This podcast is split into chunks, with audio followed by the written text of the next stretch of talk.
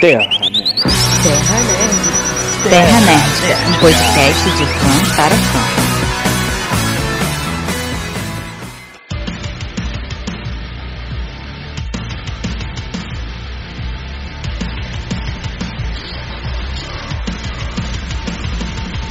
Saudades de toda a nação nerdica, estamos aqui para o podcast, um dos mais pedidos nas nossas redes sociais. Podcast de terror 2021. A gente trouxe uma lista de filmes dos que nos agradaram mais desse ano, não uma lista pequena, e vai ter alguns spoilers, então indico dar uma olhada na lista antes de dar o play aqui. E se prepare para poder morrer de medo ou rir desses filmes de terror que às vezes não fazem rir e refletir sobre a vida também. Às vezes, saber das suas raízes pode salvar a sua vida num filme de terror. Isadora Gomes. Pulsando a hemorroida de todos os críticos de terror, nenhum terror dito aqui hoje dá medo. Arthur Renan.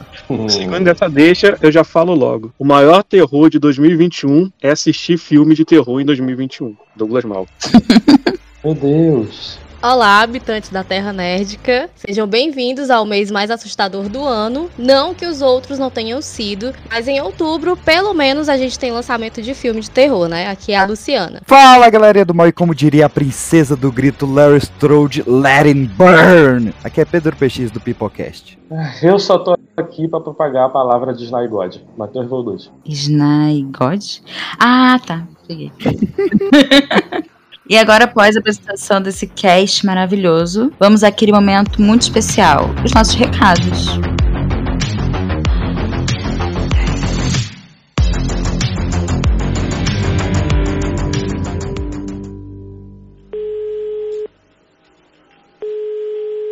Oi, eu não posso atender agora, mas deixa o seu recado depois do bip.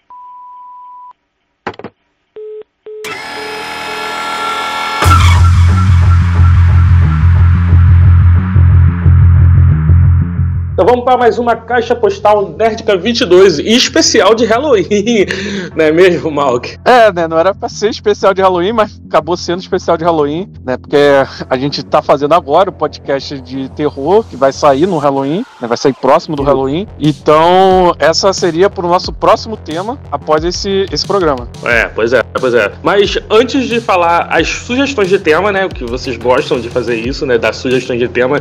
Inclusive, tá, cara, tá tendo muita sugestão de tema. A gente não tá conseguindo fazer a- as pautas de todos os temas mais pedidos. Mas vamos lá, tem algumas coisinhas que a gente precisa avisar antes. Primeiro é que agora lá no Linktree, naquele link que você clica lá no Instagram, você pode também estar fazendo a sua doação pra gente conseguir comprar um microfone melhor, melhorar a nossa qualidade aqui, né?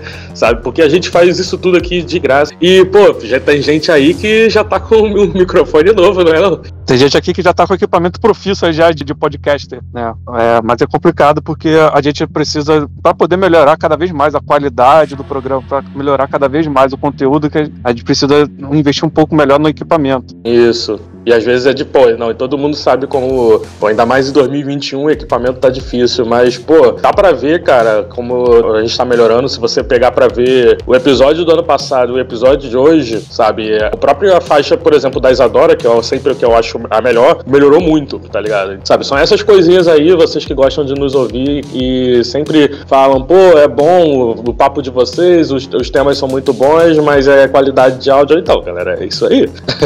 a gente tá correndo atrás e, pô, aquela ajuda é sempre bem-vinda, né, cara? A partir de um real, sabe? Tem lá as sugestões, mas você pode dar a sua doação do valor que você quiser, sabe? Então, assim, a partir de um real, sabe, tá valendo. E tem também pelo PicPay, né? Pelo Pix, que é o nosso e-mail, que é o terranerdica.gmail.com. E é facinho. E tem outra coisa, Malk, que é legal de avisar também, que é para quem escuta o nosso podcast no Spotify. Que agora, além de você poder interagir com a gente lá no Instagram, lá pelas DM do Instagram, você pode interagir também com a gente pelo próprio Spotify. Sabia disso, Malk? É isso aí. É sempre muito importante o comentário de vocês lá no Spotify. A gente precisa desse feedback não só para melhorar o nosso conteúdo, mas para a gente cada vez entender melhor, né, o que vocês estão querendo, né, a gente conseguir conversar melhor. Então, assim, tá ouvindo a gente no Spotify agora, já vai comentando. Né? Na hora que você ouviu o, o, alguma coisa, né, e você quer é, dar sua participação, sua interação, já comenta na hora mesmo enquanto a gente tá falando, cara, que isso é, vai ser muito legal pra gente, a gente acompanha tudo e, e, a gente vai começar a ler nos próximos podcasts e tentar fazer um link. E se você não quiser ouvir as sugestões de temas para os próximos programas, você pode pular diretamente para o um minuto 16 minutos e filme de zumbi não é mais terror. Então vamos lá, quais foram os temas sugeridos, né? Última edição, você falou lá no Instagram de que a gente estava falando sobre Halloween, né? Sobre filme de terror, e a galera focou nisso, né? Agora só falou filme de terror, né? Ah, o pessoal se empolgou pra caramba, né? Aproveitando que tá próximo do Halloween, né? A gente tá cada vez mais próximo. O pessoal focou bastante no filme de terror, mas assim, alguns temas não tão variados ao terror, né? Por exemplo, a Laila falou de terror psicológico, teve algumas pessoas que citaram né, filmes, é, por exemplo, acho que o Ted aqui ele comentou sobre o Espiral, o Espiral a gente já comentou aqui no podcast, né? E o Lauro ele comentou de um outro filme de terror aqui de vampiro, acho que é 30 Noites, né? Que aí é, é um filme só pra gente comentar no podcast, tem que ser um grande filme, né? Então, um filme só acho, acho pouco. Mas são coisas que a gente já falou, inclusive, né? A gente pode de repente focar mais para frente, né, em falar só sobre terror e menos sobre filme. Mas a gente já falou só, só sobre terror no podcast do ano passado. É verdade. A gente, nesse episódio de hoje, só falou dos filmes de terror de 2021, a gente não comentou as séries, né?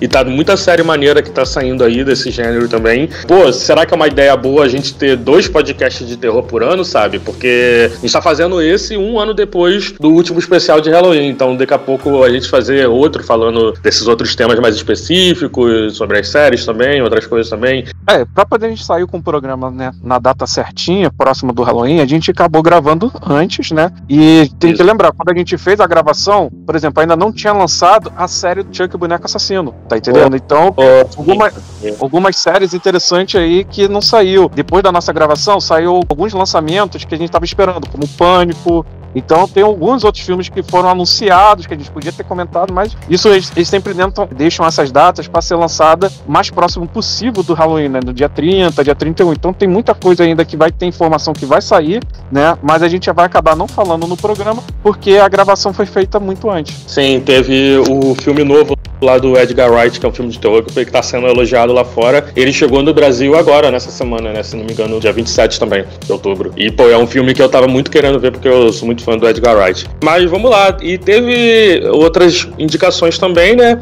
A Ellie falou de filmes brasileiros. Cara, deixa eu falar sobre isso. Eu tinha colocado na agenda para 2021 um episódio pra gente falar sobre filmes brasileiros, sim. Inclusive, a gente até chegou a fazer o grupo pra galera para falar de filmes brasileiros, só que acabou que não rolou. Então, agora que tá tendo essa sugestão de tema, sabe? Vou tentar se eu consigo colar, colocar na agenda pro início do ano que vem. Porque, cara, é um negócio que eu tô muito tempo querendo falar também, sabe? A gente ia inclusive linkar com os filmes que a gente fez crítica da Amazon Prime ano passado, né? Teve quatro filmes brasileiros que a gente fez crítica de uma vez só na Amazon Prime ano passado, por sugestão da assessoria mesmo, e a gente acabou ficando enrolado por causa disso e acabou não gravando o podcast. Respondendo né, pergunta da Ellie, eu já comentei logo sugerindo pra gente separar uma agenda anual para falar só sobre cinema nacional, aí já de uma forma mais genérica, né? não necessariamente só dos filmes que saíram no ano, mas falar de um cinema no geral, porque a gente tem uma data né, específica para o cinema brasileiro, então a gente poderia pegar junto com essa data e falar um, um programa sobre cinema nacional. Eu acho que é muito interessante. O nosso cinema ele tem uma evolução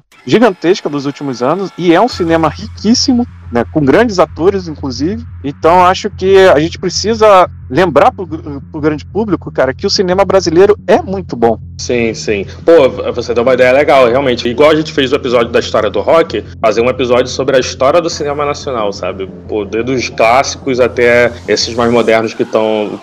Várias épocas com influências separadas, né? Teve a época da influência francesa, agora eles estão mais americanizados. Se não me engano, tem sim. uns que estão tendo influência japonesa até. Sabe? Mas... Sim, verdade. O, o, o, mercado, o mercado asiático, na verdade, de cinema também está revolucionando, não só aqui no Brasil, mas lá nos Estados Unidos também, né? Você, o, você percebe muita influência do mercado do, do, cinema asiático, né? Não só japonês, mas coreano também. E aqui o é. Brasil está seguindo essa tendência. Isso mostra como é que o Brasil é muito antenado, muito moderno com o cinema.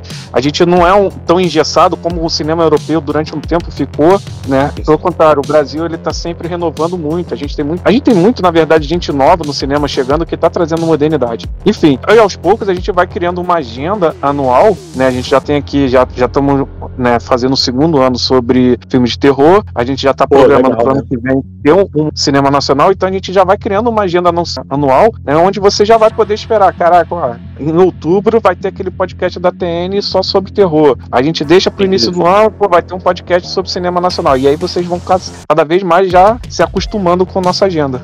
Isso, isso mesmo. Vale lembrar que, como o primeiro tema que a gente está repetindo, né, um ano depois, fizemos assim um ano, né, desse nosso novo podcast, mas o episódio de retrospectiva vai ficar pro final do ano, né, que igual a gente fez no ano passado uma retrospectiva de 2020, a gente vai fazer a retrospectiva de 2021 e esse vai ser o episódio especial de um ano. Mas você falou do cinema coreano influenciando o cinema brasileiro e acontece muito do contrário, sabia disso? Novelas brasileiras influenciam os doramas também. Mas vamos para a próxima sugestão de tema, que é a da Karina Sandes, que ela falou que a gente poderia fazer um top 10 de desenhos de público jovem adulto, sabe? Cara, eu achei essa ideia muito maneira. Isso é uma sacada muito boa que só nossa audiência vai ter, porque a gente percebe, sim, claro que a gente tem uma grande audiência de um público um pouco mais velho, né? A gente não tem uma audiência de um público tão jovem assim.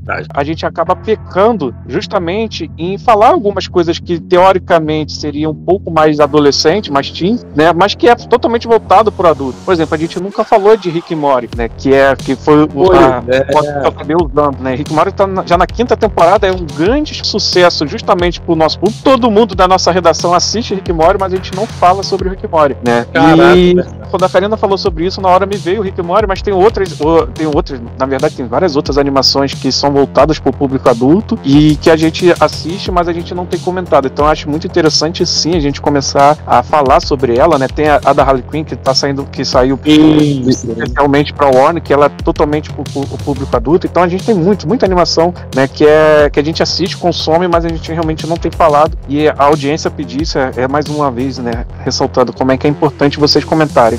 Sim, esse desenho da Harley Quinn, ele já tá indo para terceira temporada. Eu mencionei ele no nosso episódio lá sobre o Esquadrão Suicida e a trilogia da Arlequina, falei que ele é muito legal. E aí tem uma sugestão minha, né, que é baseado num artigo que eu fiz lá que foi sobre a cronologia do Batman, né, das animações do Batman segundo a ordem dos quadrinhos, né? E agora como tá chegando o filme do Homem-Aranha, a gente falar sobre realmente sobre a história do Homem-Aranha, tanto a história do Homem-Aranha nos quadrinhos e também de animações, filmes, o que tiver pra vir aí. É, a gente tem uma grande fã né, uma fanbase bem grande do que segue a Terranética, que é da fã da DC.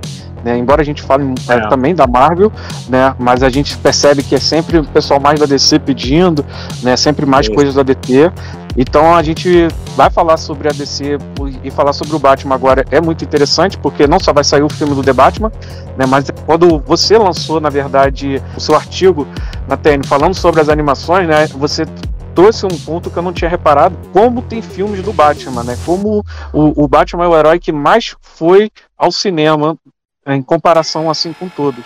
É claro que, se duvidar, X-Men tá batendo junto, só que X-Men é um grupo de super-heróis. Ele tá falando de um super-herói só, né, que tem várias adaptações pro cinema. Então é bem grande isso. E é interessante a gente linkar como é que cada Batman tá ligado a um ponto específico das HQs, né? São épocas diferentes das HQs. Enfim, então eu acho bem interessante isso. E pro Homem-Aranha, isso fica mais interessante porque se esse Homem-Aranha 3 né, trouxer os Homem-Aranhas da Sony, né, fazendo essa referência, oh, então a gente vai ter choque de realidade muito grande entre o Homem-Aranha do Sam Raimi, lá no início, né, depois esse, que não foi uma trilogia, mas o do espetacular Homem-Aranha, que foram dois filmes, e agora do Tom Holland, né, que vai estar fechando a sua trilogia, são três tipos de Peter Parker completamente diferentes, três tipos de Homem-Aranha completamente diferentes, que também é. né, eram contemporâneos, cada um com o seu Homem-Aranha nas HQs na época que foi lançado o filme. Então, assim, é, é, bem interessante de comentar. Eu ainda ressaltei ali, quando a gente falou sobre Homem-Aranha, né, ressaltei o próprio Miles Morales, né? Que tem a sua animação que saiu pela Sony, que foi um grande Sim. sucesso. E também é um outro Homem-Aranha com uma pegada completamente diferente do que a gente já via do Peter Parker, né? É uma pegada muito mais parecida com o, o Nova Yorkino contemporâneo do que o Peter Parker conseguiria ser. Então é, é muito interessante a gente fazer essa, essa trabalhar isso e entender muito bem como funciona as HQs. Eu vejo que muita gente às vezes gosta do Miles Morales, mas não acompanha as HQs do Homem-Aranha do, do Miles Morales, que é um separado, né? E é muito boa.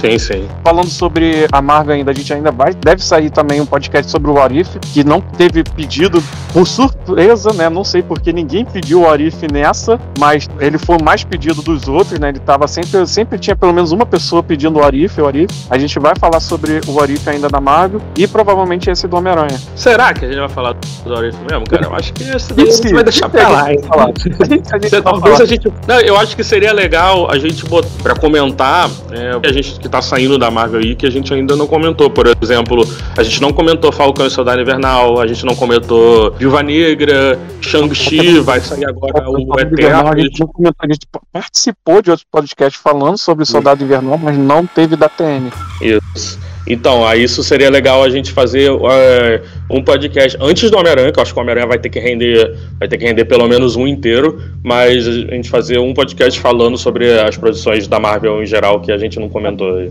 É, pra ser bem sincero, um dos motivos que a gente demorou pra lançar o, o Aurif e, e eu não tava pressionando muito pra sair o Aurif é porque eu achava que ia ser vários, só histórias isoladas, então eu achava que não era tão interessante comentar. Só que o final dele acabou fazendo uma sequência, né? E, já, e deixando, inclusive, em aberto pra uma segunda temporada.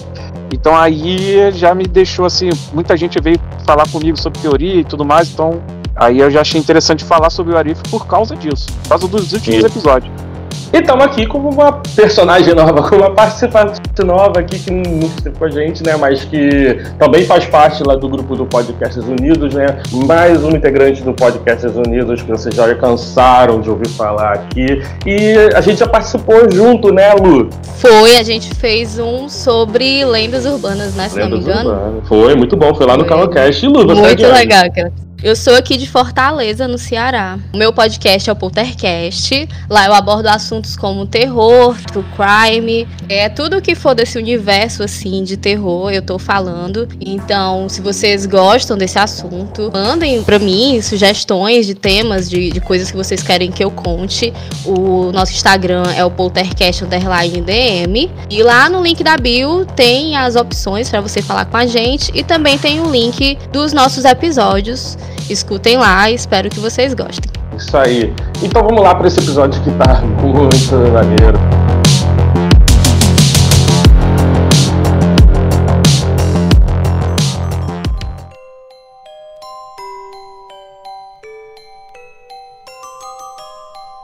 E como eu falei, a gente trouxe aqui a lista de quais filmes mais impactaram a gente em 2021. Porque a gente sabe que viver no Brasil é praticamente um filme de terror diário, mas dá pra ver um filme de terror e tentar fugir um pouquinho da realidade.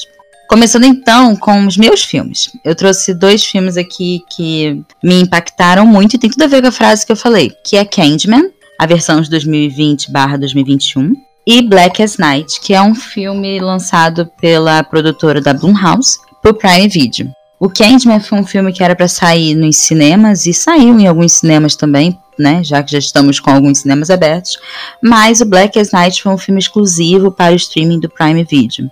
Ambos os filmes têm essa pegada que eu amo, que é trazer representatividade preta para as telas do cinema e dos streamers e trazer o terror num tom um pouco mais representativo do que a gente costuma ver por aí nos filmes de terror. Tira um pouco o protagonismo branco e traz para a essência da história não só isso, como um pouco de costumes e culturas também ali, além de dar uns bons sustos.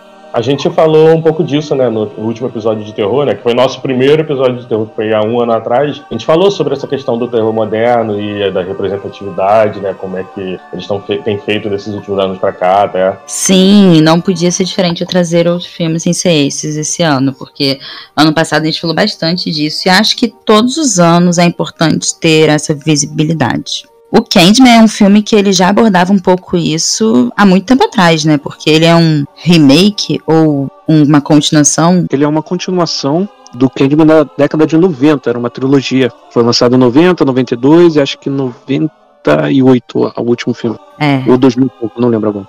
E ele já trazia um protagonista preto, né? Ele já tinha um pouco essa pegada, um pouco diferente do que essa versão de 2021, mas ele já tinha isso, que é bem legal. Só que dessa vez a gente tem pelo olhar do Jordan Peele, né?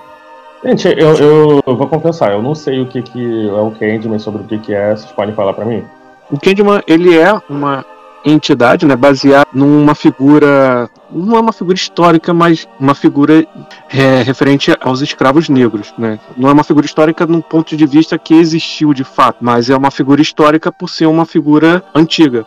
Então, essa é dos anos 90. Eu não vi a atual, mas acredito que deve seguir esse mesmo enredo, não é? Sim, ele segue isso. A história do de 2021, que é o foco aqui, ele se baseia muito sobre a cultura do conjunto habitacional localizado na cidade que passa o filme e sobre a cultura das pessoas que moram ali. Os Estados Unidos ele traz muito, aqui no Brasil também, né? Mas lá eles têm essa questão do local, né? Os locais que as pessoas moram, elas têm a ver com a cultura que elas trazem das suas origens, das suas raízes e fica muito preso ali. Então, aquele conjunto habitacional, ele uma pressão histórica para também aqueles imigrantes, né, ex-escravos e tudo mais que estão àquele redor. Então, o Candyman, ele é uma figura, uma entidade que apavorou criancinhas por uma época nesse conjunto habitacional. Só que, na verdade, nada mais foi do que um reflexo de racismo, porque a gente vê isso no filme, porque eles matam um cara que acham que é o, a pessoa má e na verdade não é bem assim que as coisas ruins continuam a acontecer mesmo depois. Então tem um pouco de cultura, né, do personagem principal, momento spoiler, do personagem principal trazer um peso de ser o escolhido, a pessoa que o Candyman, a entidade, iria valorizar mais as outras pessoas, tem mais coisas assim. E também essa questão de, de entender o que, que era o Candyman, que ele, ele começa sendo um cara que dava doces para as crianças, porque ele era muito bonzinho. E no final ele é morto porque acharam um pedaço de gilete em um dos doces, e na verdade nem foi ele, porque continuaram a achar esses pedaços, mesmo depois que mataram. É interessante que o Candyman dos anos 90 ele perpetua bastante da questão do lendas urbanas, né? Na verdade, ele é uma grande lenda urbana. E acho, acho que da última vez que a gente falou sobre terror, ele também chegou a falar um pouco sobre as lendas urbanas, o terror das lendas urbanas. E o Candyman, ele, tá, ele traz bastante isso, né? No contexto atual dos anos 90, e agora parece que renovado Exatamente. É, não somente renovado, mas essa questão do conjunto habitacional, ele realmente existe, existiu na verdade. E aí as filmagens foram feitas ali, a, a... tem até um, uns documentários dizendo que a equipe passou uns perrenguezinhos naquele local e tal. E eles não somente retrataram isso daí, como também retrataram o fato daquele conjunto habitacional ter sido demolido, cara. Eles trouxeram pra atualidade, assim, no filme. Isso, então, é, é não somente questões de cultura e tal, mas também conceitos históricos verdade, sabe? Do, do nosso cotidiano e tal. Isso daí é muito maneiro em Candy. Já falam muito né? sobre gentrificação, né? Que é aquilo de pegar um espaço que não é valorizado, valorizar ele, às vezes pro, pro bem ou pro mal, né? Tornar aquilo comercial e as pessoas que não têm condição de viver naquele lugar que está sendo reformado acabam sendo mais marginalizadas ainda, até que Sim. vão sendo totalmente esquecidas pela sociedade, que é o que acontece lá com Cabine Green. Isso, exatamente isso aí, cara. É muito maneiro essa questão, assim, é, de... É como a Isadora falou, cara, Jordan Peele. Então ele vai sempre dar uma catucada em alguma questão social não somente questões de negro, mas toda uma visão assim das pessoas assim que são mais esquecidas mesmo, com, como a Lu uhum. acabou de dizer. Então, Candyman, ele é um filme de terror, só que diferente de Corra Us, eu acho que ali aquela crítica social tá muito mais impressa, não somente por causa do Jordan Peele, mas o filme anterior já tinha essa parada de incomodar e falar, ó, oh, irmão, isso daqui tá acontecendo. E os filmes de terror, na verdade, eles têm esses conceitos, ainda mais esses que são ditos como pós-terror, tem esse conceito de criticar algo dentro do filme. Outra coisa que eu percebi nesse filme é que não se trata também só da crítica racial do pobre, né? Porque Sim. o casal, ele é um casal que tem dinheiro, mas mesmo assim eles passam por preconceito, né? Então não importa a classe social. É, importa, claro, né? Mas isso não. Você ser rico não impede que você sofra racismo. Uhum. E tem a ver com a sua origem, né? Por isso que eu até falei isso de saber das suas raízes. Porque isso que você falou, Lu, tem um momento do filme lá ali na. que Ah, vale ressaltar que o personagem principal ele é um artista plástico. E ele é periférico, né? Ele morou nesse conjunto habitacional e ele cresceu na vida, entre aspas, e saiu desse conjunto habitacional e foi morar com a mulher dele que é filha de um ex-artista plástico. Então ela já tem um histórico, né, de, de onde que ela veio, das suas raízes e tudo mais, que ele não tem. E tem uma cena que eles estão nessa exposição, né? Que ela é a curadora do local. Que as pessoas brancas viram para ele e falam: Olha, você não estaria aqui se não fosse ela. E ela também é preta igual a ele, só que a diferença é que ela teve o histórico do pai dela, que era muito importante, e ele não. Então, às vezes, o quanto que o QI, né, que a gente fala aqui no Brasil muito famoso, quem indica, faz diferença até se você é um bom artista ou não. E outra Sim. coisa que a gente percebe também lá na frente é que talvez o interesse dos críticos por ela seja a tragédia do pai dela, né? Que ele se suicidou. Exato. Então, talvez até isso tenha chamado a atenção, né? Essa curiosidade mórbida que a gente tem. Sim, cara, sim. E pra quem aí tá tomando spoiler aí de bobeira, e mesmo assim tá, pô, mas só tem isso e tal, e o terror, cara tem umas cenas que é, é, tipo um teatrinho. Assim, cara, é muito bom. É, é um jeito de flashback dentro do filme. E geralmente, se fosse em outro filme ou outra direção, seria muito tosco. E lá não, lá é muito bom, cara. Muito bom. Caraca, eu ficava. Eu, eu vi o filme todo só pra ver teatrinho, sério. E foi uma solução legal porque o do filme de 92 não tá presente o tempo todo no filme, né? Então não daria para fazer esses flashbacks. Você não ia pegar aí trechos do primeiro filme, né? Do filme de 92. Então foi uma Sim. solução muito legal esse teatrinho com figurinha de papel. E assustadora, né? Porque você fica vendo ali as sombras e dá um, uma aflição, assim, que tem tudo a ver com lenda urbana. Da gente, quando alguém conta uma história, né, de que vai passando Sim. de geração para geração, quando vem a imagem na cabeça, ela é muito mais próxima a isso. É uns teatrinhos e sombras do que figuras com rosto. É muito interessante a gente pensar também, né, no caso aqui, com a cabeça né, de um cidadão americano, como é que é, é perpetuada as lendas urbanas nos Estados Unidos. Geralmente, na década de 90, por exemplo, era muito perpetuado naqueles encontros que o pessoal fazia, né, seja como escoteiro ou reuniões sociais no em volta de uma fogueira e o pessoal contava Ih, caiu. Olha o Craig, de saco cheio, falando. moleque, mano. É eu que falo demais, tá vendo? Ai, moleque. leva pro coração. E vocês competem. Caiu mesmo? Ele caiu, agora ele voltou. Comecei a falar e eu percebi na hora que eu caí. Eu falei, eu falei, ah, e eu caí aqui, né? Aí... A gente vai deixar, o Douglas ele vai encerrar o que tá falando ou a gente segue? Não, não, a gente não, por mim a gente não deixa mais o Douglas falar. Então tá bom. Não, não tá, só pra saber. Se... Meu Deus! Olhei o açúcar, meu Deus, e o feijão! E a carne! Ah! Os americanos perpetuavam suas lendas urbanas antigamente, né? Nos anos 90 eles perpetuavam fazendo essas reuniões de acampamento, ou até mesmo aquelas sociais que eles faziam em volta das casas, sempre tinha um momento que eles paravam e contavam histórias de terror. E sempre nessas histórias de terror, né, eram sempre lendas urbanas. Há uma das mais famosas que acabou sendo importada aqui pro Brasil é da Blood Mary, mas também tem a do cara que entrega, dava doce pros outros e, e com gilete, né? E é, esse que virou velho do saco? O velho do saco é o Candyman. É sobre o velho do saco é o Candyman, exatamente. É dele que eu tô falando. Ah, é, então, é o cara tá... então é o filme do velho do saco. Por que, que o filme não chegou com esse nome? Será? Eggman, né? É, mas é verdade. O bicho papão também é uma lenda urbana que foi importada dos Estados Unidos pra cá. Tem várias, né? Pô, importaram o velho do saco sem um gancho? Pô, sem um gancho, verdade, verdade. E antes disso, tinha as historinhas das lendas urbanas que eram contadas por teatrinhos. Que aí vem o gancho pro do filme. Olha o gancho aí. No início do século. Nossa. Ai, que Porra, péssimo. Então foi muito ruim que é no início do século XVII, aí, século XVIII, né, quando o teatro estava no seu auge. Eu vou te falar, eu queria muito que a gente tivesse essa cultura aí de, de acampamento, de fogueira, coisa assim. É porque é a gente, vamos falar, que é também um lugar perigoso, né?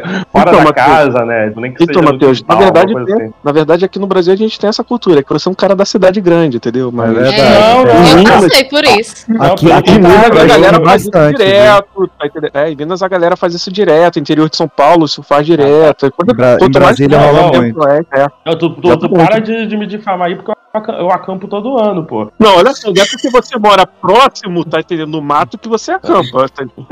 Não, é porque as pessoas que eu, que eu conheço não têm esse costume, sabe? A pessoa começa, é, acabam diminuindo isso, entendeu? Ninguém puxa um legião urbana, é isso? É, não, não, puxar em qualquer. Não, inclusive tá proibido aqui, aqui na minha casa. né?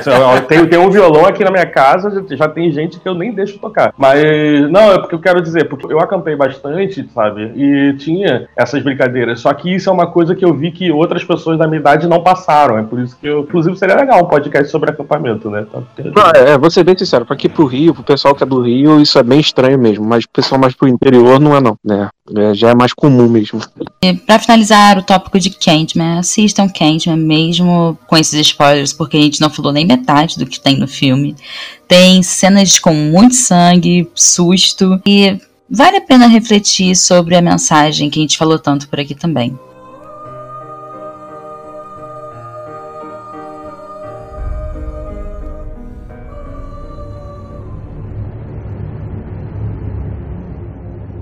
Mas agora indo para o segundo filme, Black as Night, que é um filme da Blumhouse. Para quem não sabe, a Blumhouse ela lançou ano passado, como a gente falou no nosso podcast ano passado, alguns filmes para o Prime Video, exclusivos do Prime Video. Lançaram quatro filmes e esse ano eles também lançaram outros quatro filmes. A Blumhouse é muito famosa por lançar filmes independentes, com uma pegada um pouco mais barata que filmes tipo Candyman. Então, vale a pena dar uma pesquisada nos outros filmes além de Black as Night. Mas por que que eu trouxe Black as Night como meu segundo filme para essa pauta de hoje? Porque ele tem um link muito forte com Candyman. Ele também fala sobre. Velho do saco. Não, mas ele fala sobre o conjunto habitacional. Esse é o Bag as Night. É, ainda não. Ele fala também sobre conjunto habitacional e a importância dele para uma parte lá dos Estados Unidos também. Desculpa, mas eu, achei, eu, achei- eu achava que Black Knight era bem um link àquele filme de. Acho que Vampiros em Nova York, não. É. Eu vou chegar lá, eu vou chegar Ah, lá. tá. Então, Black as Night, ele fala também sobre conjunto habitacional e sobre o preconceito das pessoas que precisam viver nesses locais e também a existência, né, de, aqui no Brasil, as famosas cracolândias, de como estão associadas a esses conjuntos habitacionais. Cara, eu tô vendo o trailer aqui. Mano, do nada. Eu pensei que tava vendo Crepúsculo, mano. Parece um negão Então, aqui, igualzinho. Calma, menino! Porém, tem a outra parte, a parte de terror desse filme. E a parte de terror desse filme é a parte de vampiros. Mas são vampiros um tanto diferentes. Eles lembram um pouco aquele filme da Netflix que foi lançado no passado, que é. Se eu não me engano, eu acho que é, É, ou é Bru- Nova York ou é. Não é Brooklyn, acho que é. É Brooklyn, Vampiro. Calma aí. Caraca, eu vou deixar esse teclado na edição. É porque é teclado mecânico. É legal que você pode pegar, salvar esse som do teclado, tá entendendo? E toda vez que a gente for exatamente. pesquisar alguma coisa, você vai utilizando ele. Ah, lembrei. E são vampiros um pouco diferentes, assim. Eles têm muito semelhança com um filme da Netflix lançado ano passado, chamado Vampiros versus o Bronx. Que também tem um elenco majoritariamente preto, assim como Black as Night. E também é para o público um pouco mais infanto-juvenil.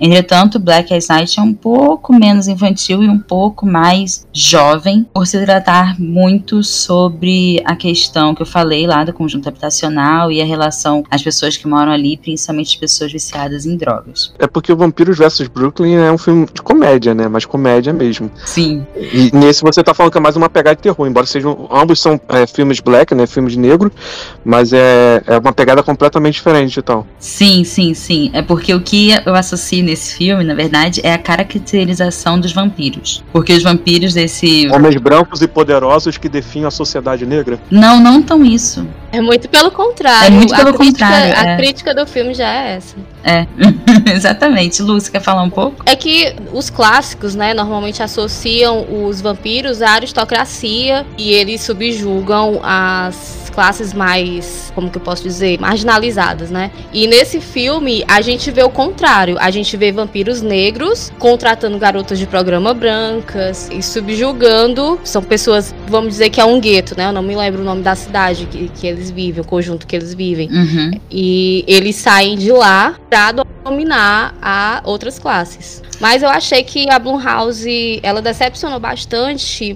não que seja ruim, mas é que normalmente o público da Blumhouse não é o público mais jovem, né? Aham. E a gente não tem como ver esse filme como uma coisa muito séria pra quem tá acostumado a filme de terror, principalmente filme de vampiro. E filmes da Blumhouse. Mas sabe uma coisa que, aí trazendo um tópico talvez é, um pouco mais antigo, né?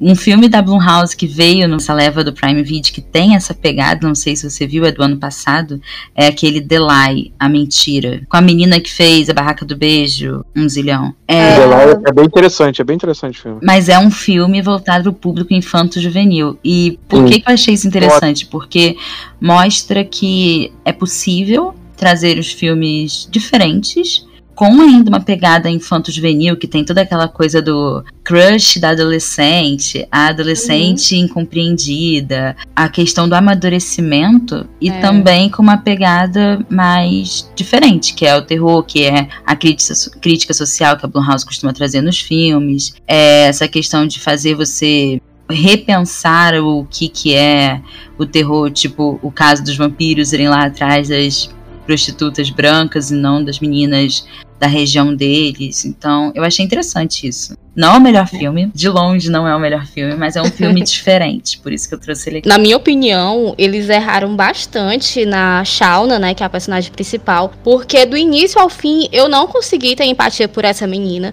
Ela é, é altamente tóxica, assim. ela leva o amigo dela pra um covil de vampiros, o menino morrendo de medo, e ela praticamente tá dizendo, vamos porque tu é meu amigo, né? E ela é totalmente alheia. e ela é totalmente alheia aos problemas que tá se passando na comunidade.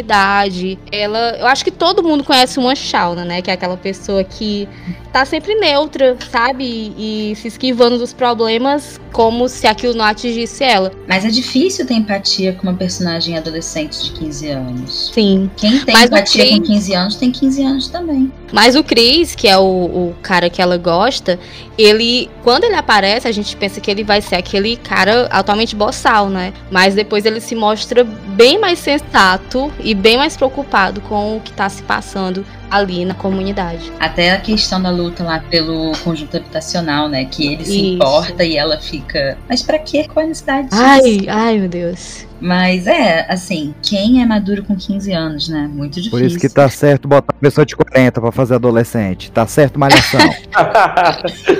E outra é que, tipo, tem lá um, um exército de vampiros com quase mil anos. Esse exército não consegue derrotar os vampiros, né? Digamos que são do mal. Mas quatro adolescentes vão lá e conseguem. Malditos garotos. Nossa. Mas é isso, não é um, um filme muito bom. É um filme que eu quis trazer aqui por ele ser um filme diferente e mostrar que às vezes é- vale a pena conhecer um filme não tão bom pra talvez introduzir esse tipo de conteúdo pra um adolescente. Mas é como eu falei no início, tá entendendo? O filme de terror em 2021 nenhum é tão bom também. Então, é, acredito que deve estar na média dos filmes de terror que foram lançados esse ano. Eu vou pegar essa descrição da Isadora, eu vou botar no meu Tinder. Não é muito bom, mas é diferente, vale a pena conhecer. Hum. Menos a parte de apresentar pra adolescente, essa eu vou cortar. Olha, eu vou citar Maurílio dos Anjos aqui. Ele fala que, lembrando que esses filmes ditos ruins são muito bons para a indústria cinematográfica, porque se não fosse eles, todos estariam na média. Que conformidade merda Mas também, a né, média cara? tá A média do Tinder. do tiro do Pedro, né?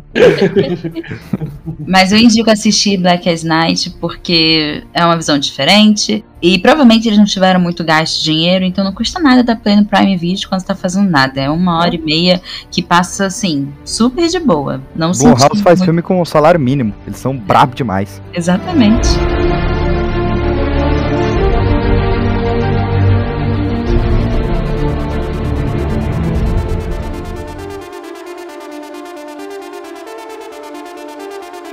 Mas indo então para outros filmes que agora eu acredito que tiveram orçamentos bem altos. Arthur, fala um pouquinho aí de Maligno. Aí, maligno. Então, cara, Maligno é aí, Legno. né? Tá aí. Legno. Por que Legno? Caralho, o cara, o cara se entregando aí, cara. Assistiu. Vai Ceia, assistiu Vai Ceia nos primórdios do YouTube. Exatamente. Cara, essa, essa referência é muito obscura. É, Maligno fala a história de uma menina, a Madison. Ela tem umas paralisias E nessas paralisias ela tá vendo os assassinatos malucos lá.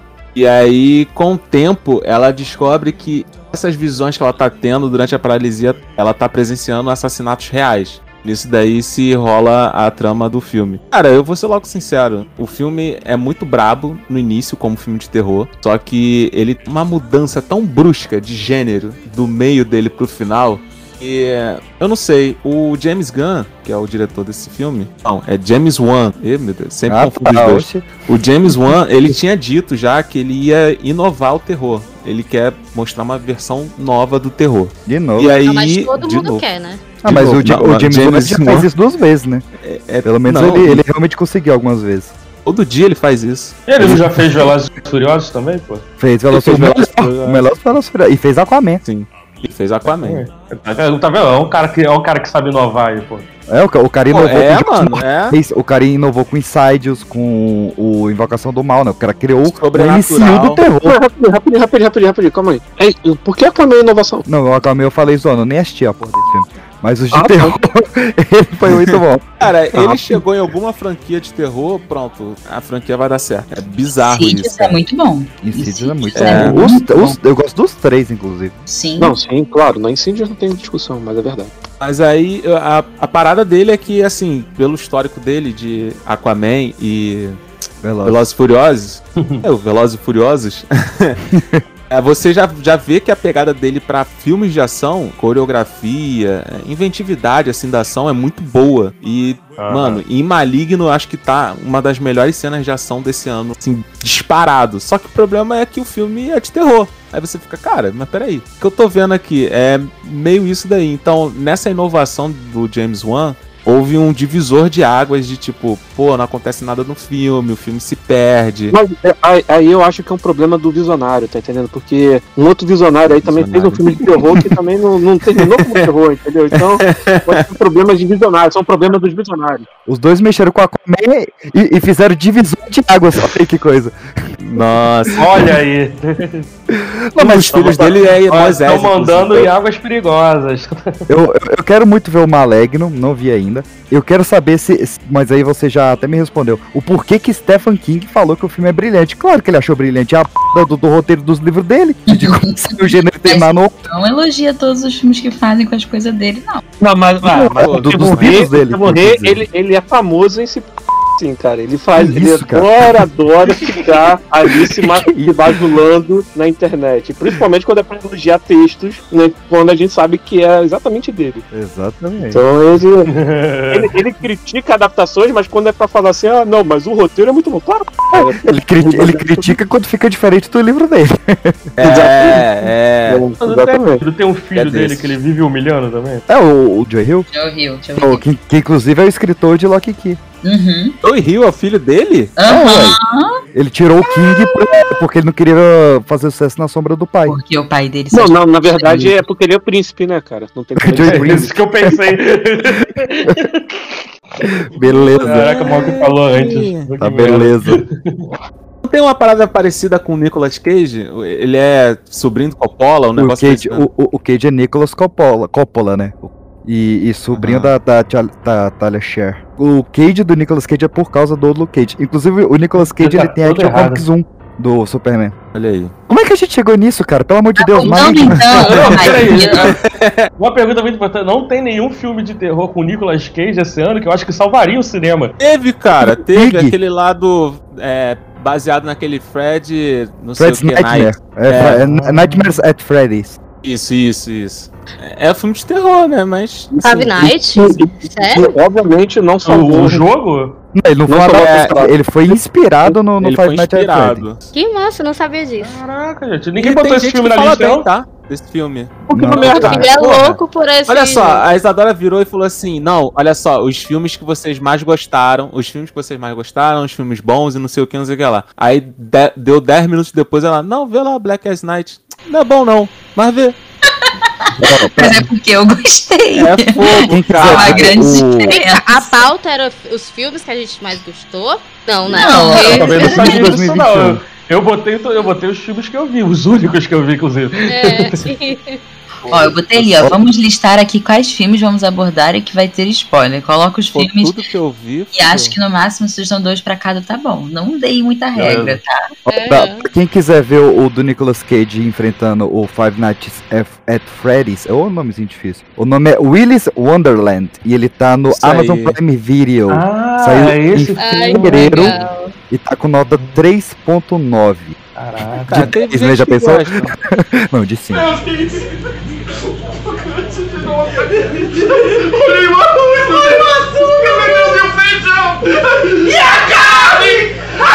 Ô Arthur, qual foi a nota que 0 a 5 que você deu pro Maligno lá no site mesmo?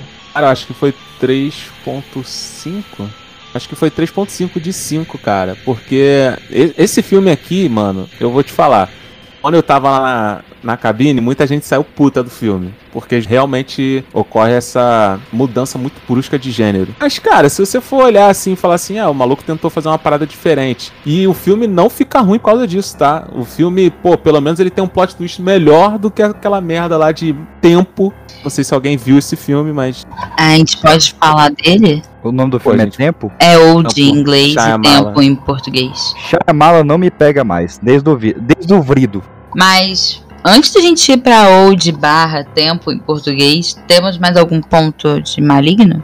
Cara, é bom. O filme é bom, mas você tem que ir com essa cabeça de, olha, em um determinado momento vai mudar o gênero desse filme. Bom, é isso. Tá certo. Você tem, que, você tem que ir com a cabeça assim, né? É bom, mas você tem que estar com a cabeça assim, fora da caixinha pra poder entender o visionário. Ah, já estamos falando do Zack Snyder? Calma.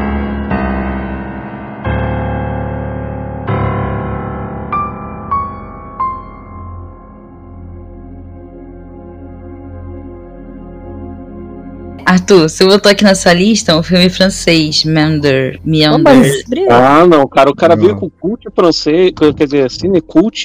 Cult francês. Então fala do seu filme cult francês, Arthur. Se o queijo já.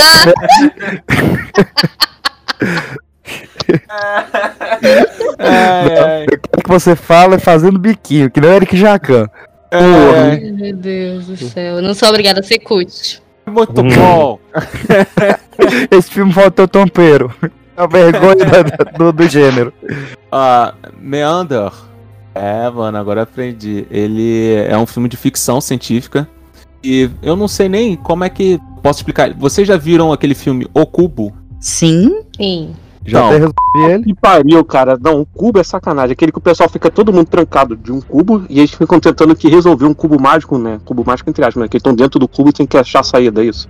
Então, tira Esse toda essa papagaiada aí de uma porrada de gente, bota só um personagem e Hum. na verdade não é um cubo, é um duto de ar. Imagina um duto de ar. Ela só vai pra frente e pra trás. É cilindro que chama. E aí dentro falou desse o cubo e desconfigurou tudo. É isso que eu ia É, claro. falar. Lembra do cubo, mas esquece o cubo que não tem nada a ver. Então, isso. Só, só lembre, só lembre daquele espaço ali que o pessoal simplesmente chega lá do nada, todo mundo tem uma roupinha específica e tal. Só, Uhum. só fixa nisso. Tipo escape. Tipo escape.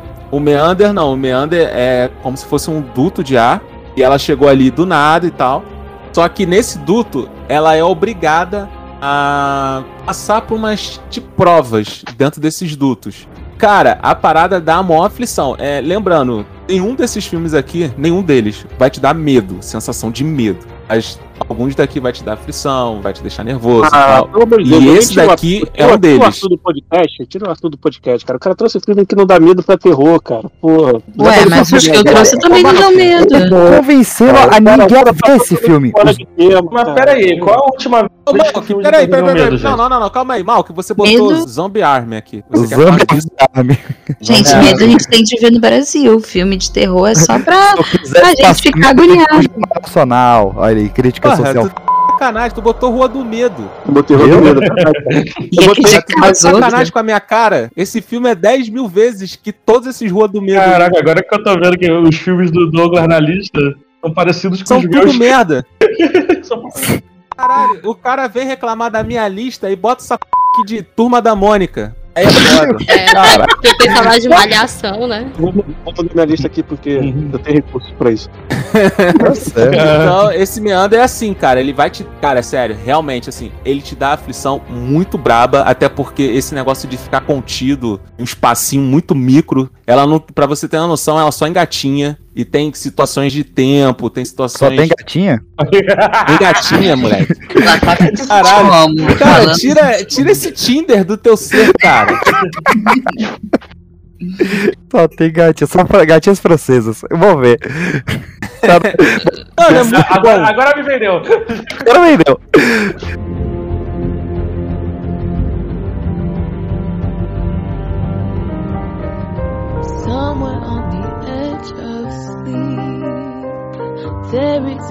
Então, Douglas que criticou a lista de filmes de Arthur Renan falando que falar de tubos não dá susto. Douglas, conta pra gente então quais são os seus filmes. Então, a minha, li a minha lista é um filme de terror muito bom, né? A Visita. E um clássico filme de terror de história. Aí, Nesse pô, momento, passeando, estou favor. corrigindo o Douglas porque a gente Não. fez uma pauta e ele escreveu Mentira. os dois seguintes Frit, filmes. não mentira. Não, Zumbi Army Ah, e tá Rua do Medo, a trilogia, tá? Jamais escrevi isso. Quem escreveu isso foi o Matheus. Achei. Até são porque, Douglas, esses filmes que você acabou de falar não lançaram em 2021. Mas esse da sua lista, sim. Lançou sim. A, visita, a visita lançou sim. em 2021. Refutado. Refutado. Caraca, mas a visita lançou agora, cara. Não, a visita entrou na Netflix, mas ele não é o lançamento de 2021. Não? Ih, fudeu, me fudi. Do Calma aí que eu vou Acabou, acabou. Não, porque eu tenho, eu tenho munição pra isso. Que porra. Foi lançado em 2015, tá? Caralho. O problema foi a Netflix que entregou esse filme maravilhoso tarde demais. A tristeza dele é muito boa. Gravar com amador é difícil. Acho que internet vai cair aqui agora, calma aí. Mas vale um parênteses que esse filme A Visita é muito bom mesmo. Entrou no catálogo Netflix É. desse ano e super vale a pena ver. Porém, o foco aqui é lançamento de 2021. Pra Douglas. aproveitar e falar do, do tempo. Podemos falar. Tá fazendo esse papelão aí. Aqui tá chovendo. Aqui tá quente pra cá. Não, não, vamos lá. aqui tá vamos lá. tranquilo, mano. Eu vou defender os dois filmes aqui, até porque vocês falaram quatro filmes merda, entendeu? Então eu posso falar filme merda também, tá tudo tranquilo. A Não, Douglas, o problema não é Filme você merda. falar isso. O problema foi que você criticou o filme do amiguinho. Não, e o problema é você não ver os filmes dos amiguinhos e falar que é merda. Enquanto os amiguinhos viram seus filmes e sabem que é uma Não, merda. não, olha só. É, vamos lavar roupa suja mesmo. Esse Mas, tá mas, mas uma coisa interessante de lembrar o gancho pra tempo é que A Visita, o filme de, não de 2021, mas que entrou no catálogo de 2021, ele é do M. Night Shyamalan, assim como o Old. Xalala. Shabalaia. Não me pega. É, o. Champlain não me pega mais. Desde o vidro, ele não me pega mais. Poder do vidro desde a do, da Ele moça não do lançou mais nada depois de vidro? Depois de vidro, só agora. O, o... Só agora é, foi meio merda mesmo. Ele é não o Shyamalan, ele lança um filme a cada três anos, cara. Ele não, não tem frequência. Mas olha não. só, eu, eu, eu tenho um negócio aqui. Cara, será que a gente não fica exigindo demais do cara? E talvez o filme não seja tão ruim assim, a gente fica, porra, não. Pois é, eu, eu não Eu consigo. concordo. Eu não consigo subir um, um podcast de 30 minutos toda semana. Quem sou eu pra ficar cobrando filme de alguém, né? Olha, eu- eu sou o público, o cara que dá dinheiro pra ele. Vou cobrar assim. Ah, mas rapaz, cinema. Você não baixou não, cara? Assiste, Não, não, não, mas o, que ele- Não, o que o Arthur tá falando é de qualidade, não é de quantidade, não. E do, eu acho que É. não, cara. Vou te falar um, um filme antigo Ah. dele, já viu? Fim dos Tempos? Que merda! Não, mas eu pulei. Esses eu pelo menos pulei. Eu, eu, eu vi corpo fechado, fragmentado e vrido. Eu Mas só. você só viu esses três? A trilogia. Do, do, do, do Xambalá, Eu não acho que vi. eu não, eu não vi Vila, eu não vi Ah, não, então você tá fazendo errado. Você é, tá desistiu fazendo dele errado. antes do tempo, porque você não É. viu os melhores. Antes do tempo, Melhores. Foi trocadilho isso aí. ô, PX, sexto sentido, Esse do sentido eu vilão. vi. Na verdade, eu vi esse sentido, tá certo. Você não viu a Vila? A gente Não falou vi a da, Vila. de a Vila no podcast do ano passado. Não vi a vila. Finais também. Falamos, falamos mesmo. Inclusive, inclusive, tá entendendo? Na Rua do Medo tem referência à vila. Olha aí. Vamos puxar a do meio, porque a gente tá uma hora, só vou de quatro filmes, são 11 na lista, pelo que eu contei aqui. Porque esse momento a gente enrolou pro Douglas conseguir achar a lista dele, né? Ah, achei que ele foi assistir Aê. um filme enquanto isso. Não, eu vou. Deu tempo. Então, vamos lá, eu vou manter a lista, vamos lá.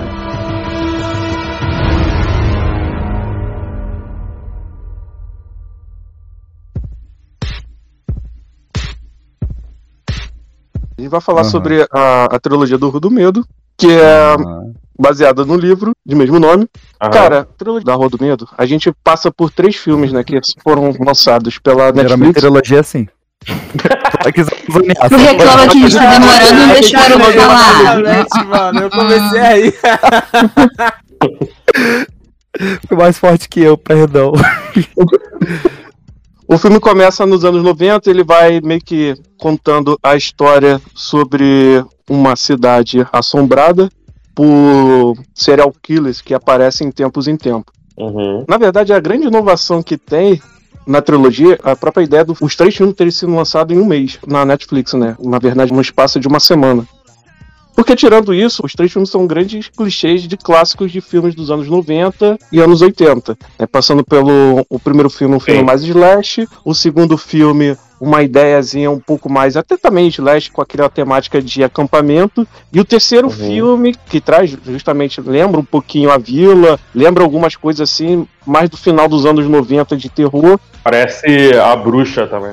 é, exatamente. Parece um pouco a bruxa. Mas depois, é, isso é só metade do filme. A outra metade volta de novo pro Slash e aí encerra. O que é interessante ali é só o elenco, um elenco jovem e carismático. E é isso. Ele é voltado ao público infanto-juvenil, né? É, então, é um tem filme que é voltado pro pegada- público juvenil, sim. Ele basicamente faz isso que a Isadora tava falando, né? De pegar uma galera jovem pra fazer elas se interessarem por esses filmes de anos 70, 80 e tal. E, cara, eu vou te falar, eu acho que esse, a, a trilogia do Rodo Medo só funciona realmente quando você vê como uma trilogia, você vê de uma vez só, né? Se Sim. você tivesse um tempo assim entre cada um dos filmes, eu já teria me perdido, porque o primeiro filme ele me perde muito. Mas quando eu vi os três no mesmo fim de semana, cada filme ele vai melhorando muito, assim, eu acho que eles contam muito bem a história, redondinha. O primeiro ele é meio zoado mesmo, quer dizer, todas as partes que são nos anos 90 são bem zoadas. Gosto do primeiro, falei mesmo.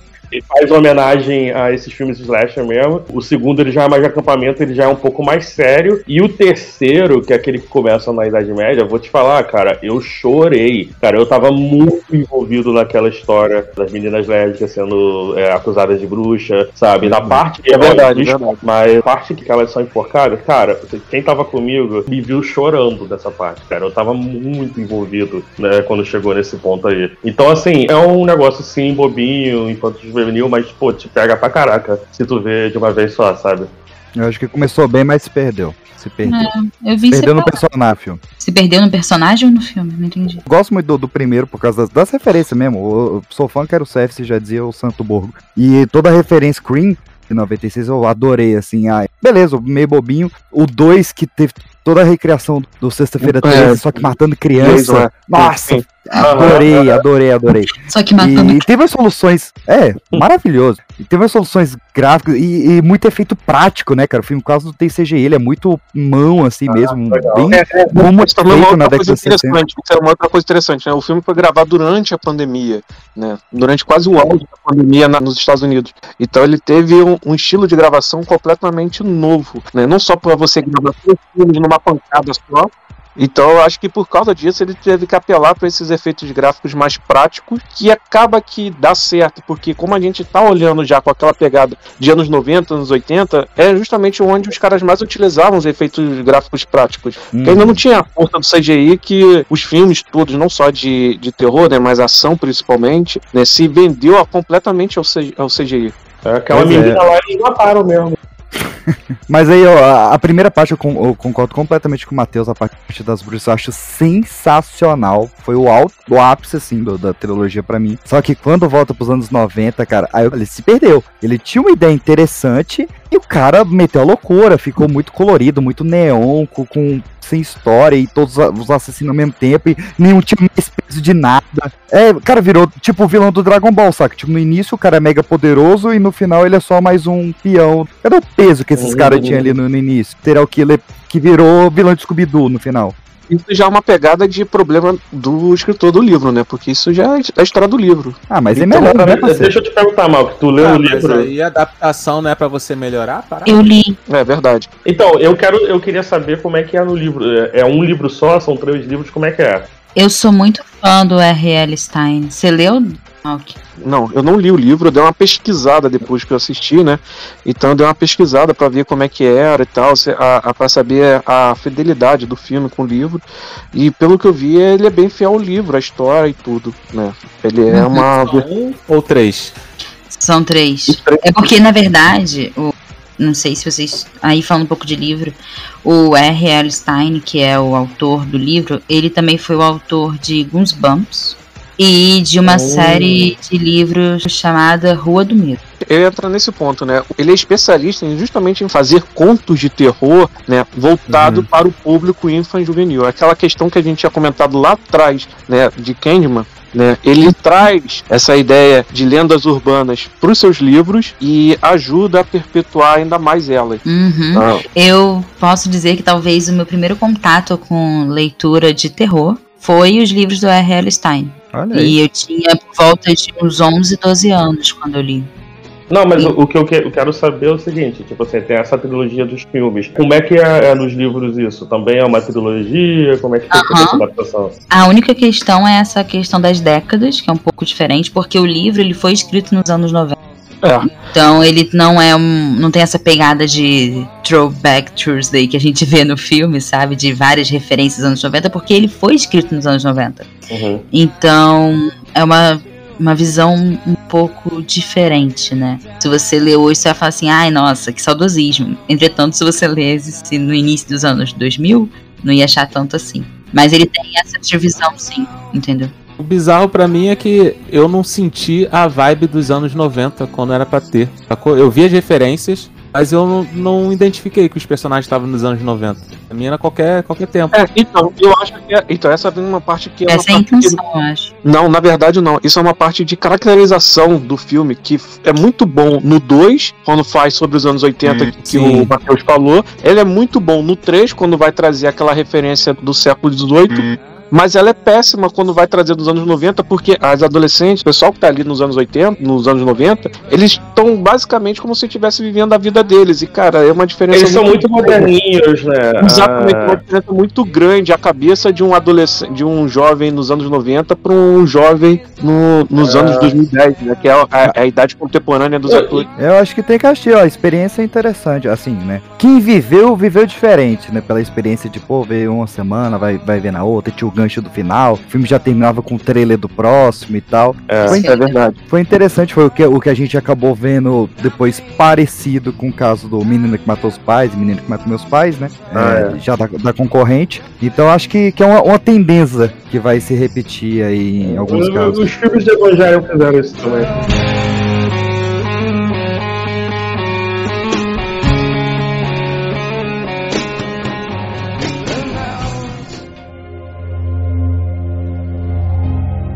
Falamos aqui de alguns filmes que têm uma temática muito próxima a infanto-juvenis, entretanto um pouco mais teen do que infantis. E um dos seus filmes aqui da sua lista, ele tem um pouco dessa pegada, né? Tem alguém na sua casa, esse filme da Netflix, conta um pouquinho pra gente sobre esse filme. Então, eu tô até agora sem entender que critérios eu usei pra escolher esses filmes que eu escolhi. Droga. Eu acho que eu tava de mau humor na hora. É. Bebi, bebi de direção. É, o- um deles, né, o Tem Alguém na Sua Casa, esse filme ele é da Netflix, e ele meio que tenta homenagear filmes slashers dos anos 90. É, no filme, né, na história tem um mascarado, Caramba, nenhum fez isso. novidade aqui, tem um mascarado assassinando estudantes e revelando o segredo das vítimas pra todo mundo. Eu vi ele meio que... E? Caraca! Sim, ele manda mensagem ao assassino fofoqueiro. Ah, já me convenceu. Tem na lista. Agora eu tô, eu tô mais interessado agora.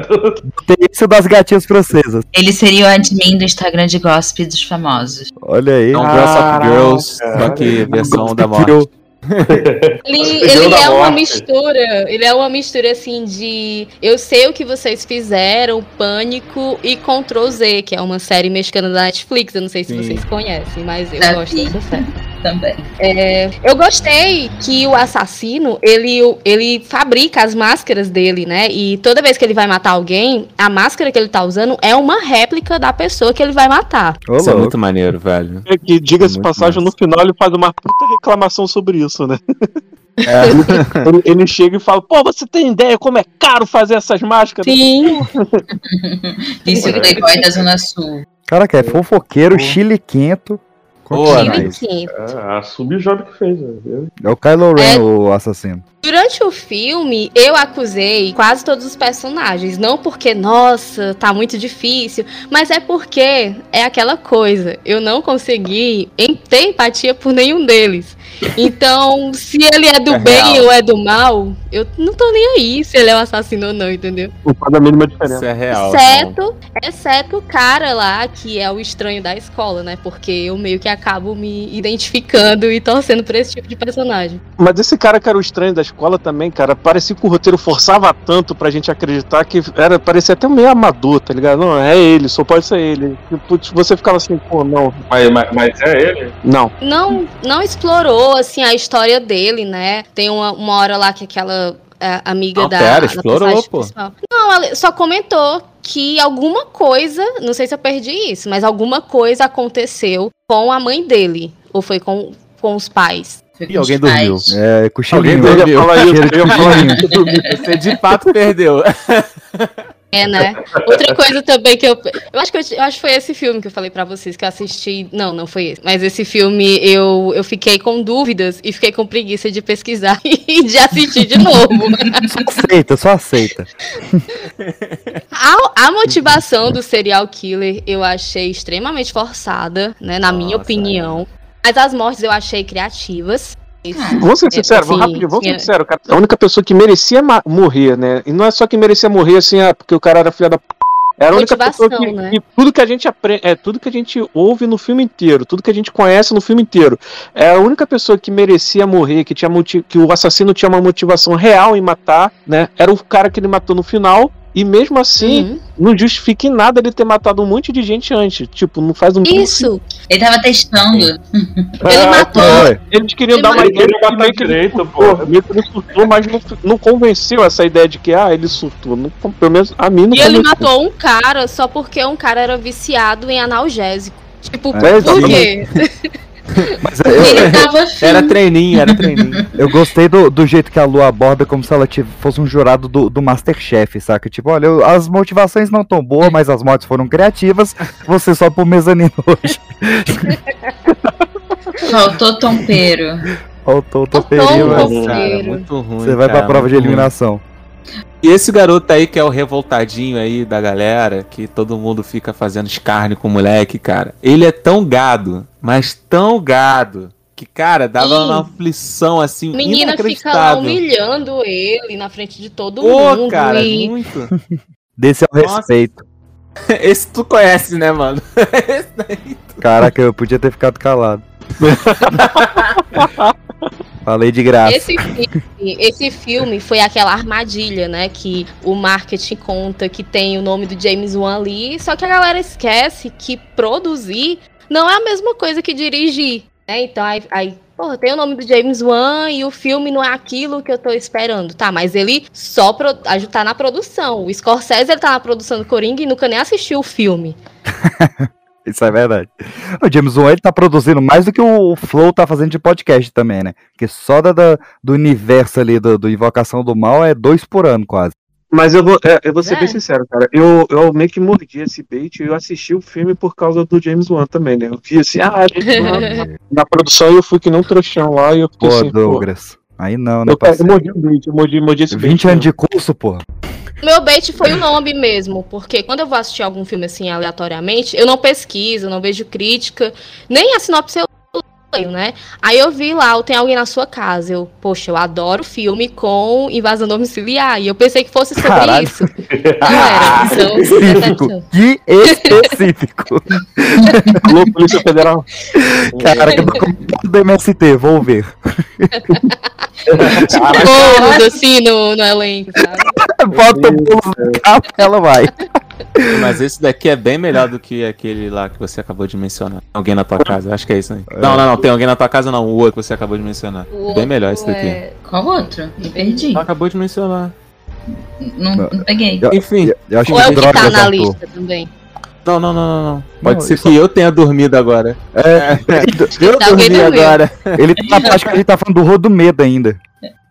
Sério? Esse daqui, com certeza, esse daqui é com certeza melhor do que Rua do Medo. Qualquer um Não, deles. calma aí, calma Qualquer um aí. deles, qualquer um deles. Então, Não, não, sinceramente, não, então, sinceramente, eu acho que ele não é melhor que o Rio do Medo, não. Mas ele é melhor do que o Rio do Medo em, na no quesito matar mesmo, que ela falou, que a Lu falou é verdade. É. Ah, é, os caras eles foram muito criativos em, nas formas como cada vítima foi morrendo. Então, nesse ponto, ele foi bem melhor do que o Rua do Medo. Tipo, premonição. É, não, o- não, o Rua do Medo ele até começa bem, né? Em Pô, fazer mano, criatividade na morte. Só que depois morre tanta gente no- na trilogia que fica chato e eles começam a repetir, tá entendendo? Esse não, esse é um filme mais curto, então É. eles continuam mantendo a originalidade. Sim, sim. o que favorece esse filme, eu acho que é o bait, né? Que nem muitos caíram do produtor. Ah, não tem como cair, cara, para. Não Ah, tem cara, mas cair. olha só, eu vou ensinar pra todo mundo aí, hein? Quando aparece assim, fulano de tal, produtor, produtor não faz nada, gente. Ele chega lá e fala, tá maneiro. E vai Com embora. exceção do Jordan Peele. Se o Jordan Peele tiver, você pode ver que pode ser legal. Por enquanto. Quando a gente estiver cansado, mais velho. mas aí vai ser também. É verdade, Zadara. É, é- é- começa assim. O Spielberg tá como produtor e um monte que no começo era, era bom também. Depois foi caindo. É, então o lance é veja os filmes de início de carreira da galera. Não, isso aí. sobre isso.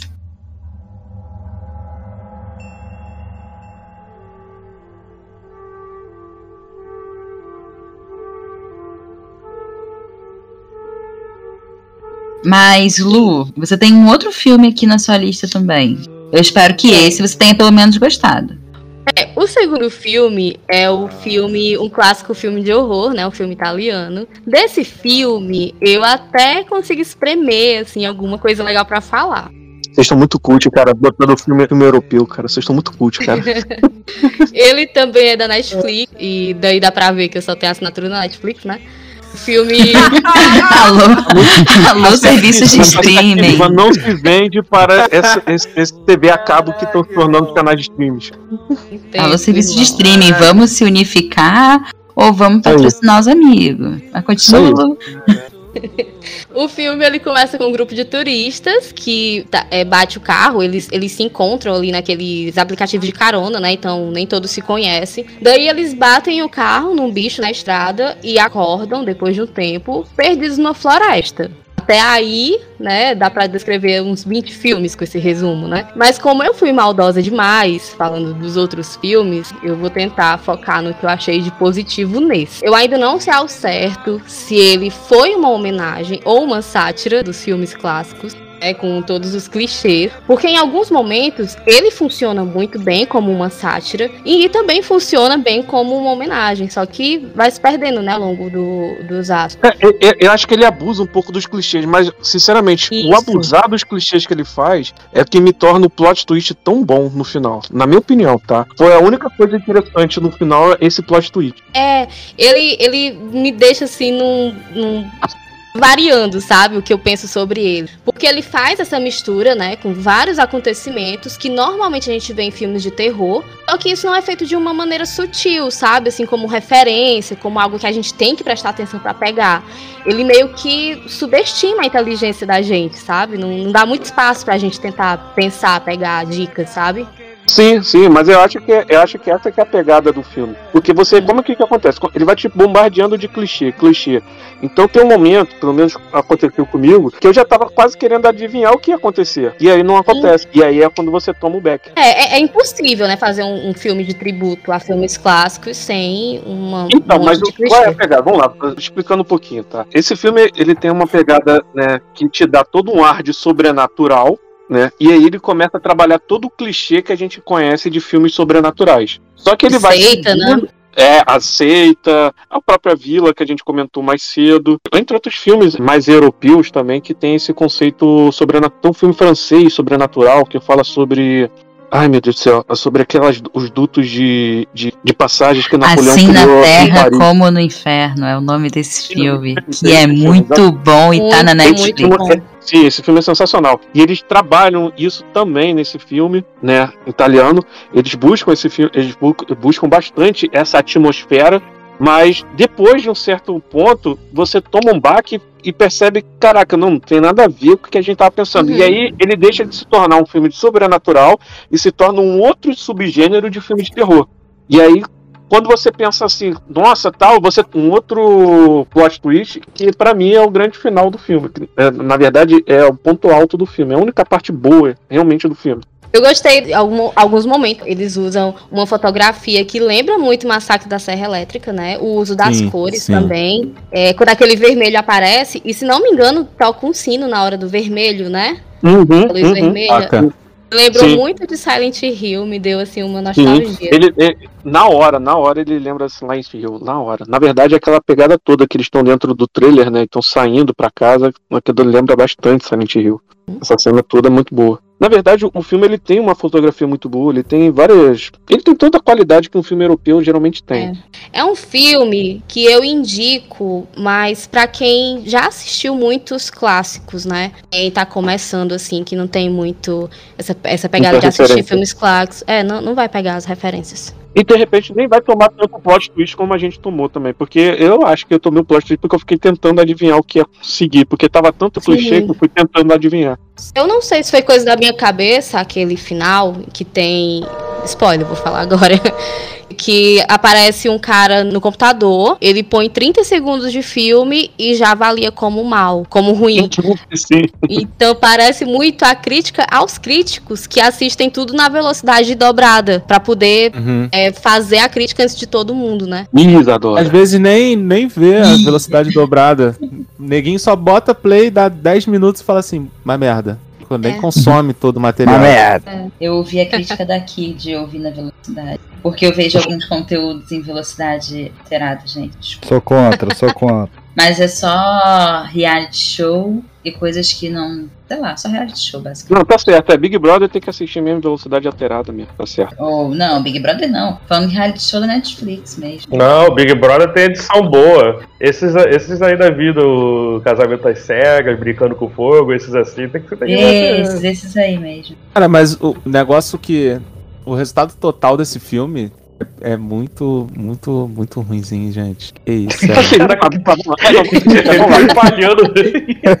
Eu fui, tá, eu fui tentando achar palavras pra não ser tão escroto assim, mas caraca, É. cara, é muito ruimzinho. Não, Arthur, Arthur, pode se soltar, a gente sabe teu rei. Não, não, cara. Pô, eu vou tentar domar essa fera, entendeu? No meio do Não, filme tem não um. Nhonho, o Nhonho é Não chato não. pra caraca, cara. Então, então, eu ia Nossa, botar isso. Qual, qual é o grande, qual é o grande problema dos fil- desse filme, né? Ele, ele tem toda uma qualidade cinematográfica interessante, ele tem todo um É conhecimento mesmo. cinematográfico interess- interessante. Só que ele não tem desenvolvimento de personagens, ele não tem. É, É, é- que é o principal, tá entendendo? Pra você conseguir. Ele, como ele vai te jogando tanto, tanto clichê, ele não desenvolve, porque ele quer botar o máximo possível de referências, e isso não tem um desenvolvimento de, de enredo. E eu acho que esse quebra. Parece muito aquele cara que tá começando a fazer cinema agora e quer usar a metalinguagem, quer fazer uma coisa Uhum. super cult. Parece, é, parece eu no meu curso de cinema. Aí quer usar todos os efeitos de câmera que aprendeu de uma vez só. É, tudo, tudo que o professor ensinou. Aí você tá descrevendo exatamente um dos personagens, que é justamente pode ser uma Sim. crítica. Pronto, pode ser até um, um- um filme sobre quem tá, produ- quem tá dirigindo. Caraca, agora o filme, o filme ficou mais interessante agora. Não, o filme todo é todo baseado em crítica. Todo, todo. Tanto Qual é o nome do filme mesmo que vocês estão falando? É uma clássica história de terror. É, eu acho que agora que a Lu falou dessa forma, acho que realmente, se você parar a pensar e assistir o filme todo como uma crítica, né? Onde um. um- Ele é. ele fica bom. Aí ele fica bom mesmo. Aí ele fica legal. Nossa, melhoraram o filme, porra, parabéns. Você que faz o filme, né? Também não. É Também não, que cara. Porra, caraca. Vai lá fazer o filme então, pai. Putz,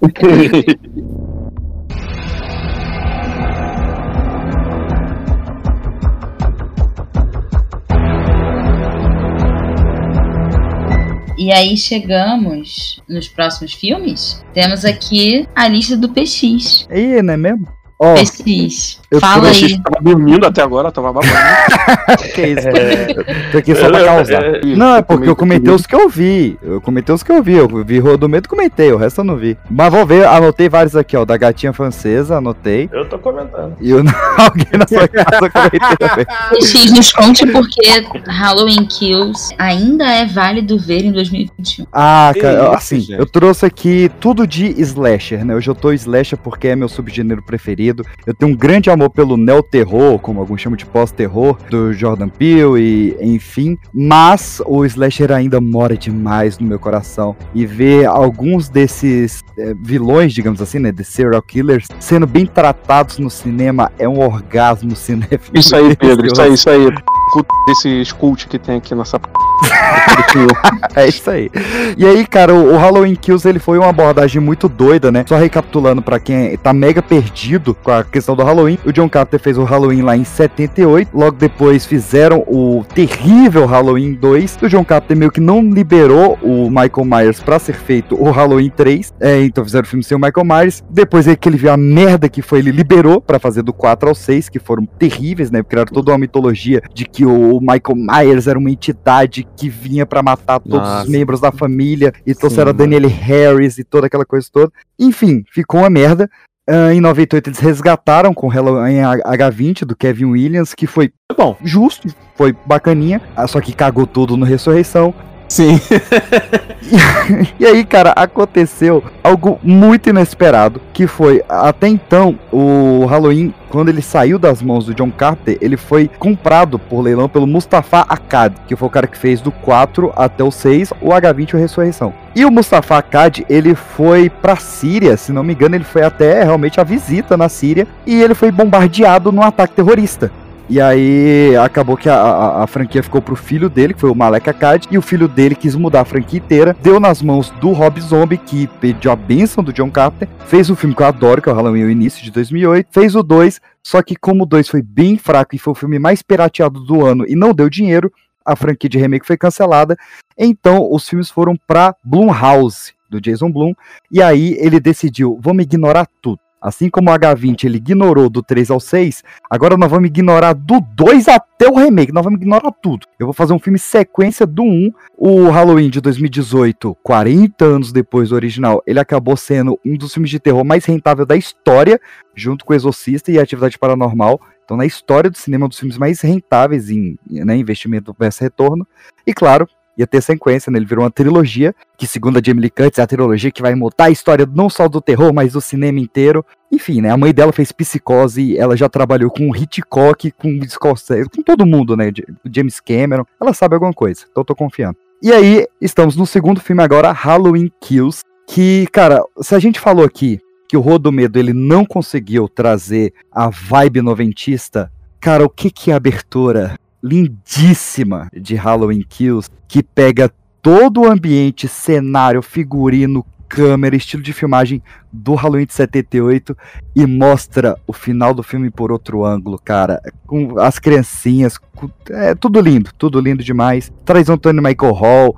É um filme, assim, bem café com leite, bem água com açúcar na, na questão da, da criatividade das mortes e. O assassino não tem intenção, né? Ele é só o Michael Myers mesmo. Mas como filme de meio da, da trilogia, é, eu gostei demais, demais, assim. Cara, ele não assusta, mas ele diverte muito. Pelo menos me divertiu como fã crítico do personagem, ele me divertiu muito, muito, muito. E eu falei demais. Alguém mais viu o filme pra falar comigo? Eu tinha pra falar, Não, então, não resumo, vi não, resumo mano. né? não assiste nenhum filme do Halloween, só o primeiro filme lançado e essa nova trilogia, é isso que você tá falando. É, não, se você quiser entender a cronologia, sim. Porque se você vê o 2, você já vai ter embate de cânone. Porque no 2, no Halloween 2 lá de, de 80, ele fala que a Sim. Laurie Strode é irmã do Michael Myers. Isso foi ignorado na, na nova trilogia. Entendi, Então- perfeito. E, e assim, você não precisa nem ver o original de 78, porque nessa nova trilogia eles refazem e remasterizam várias. Todas as cenas que você precisa saber, eles refizeram nessa trilogia. Então ele realmente, pra você Hum, nem legal. precisar realmente ver o, o de 78, que apesar de eu amar muito, ele tá muito datado. X, é, baseado Mas nisso tudo que tu falou, qual o nome Hum. do moleque mesmo? Que é o,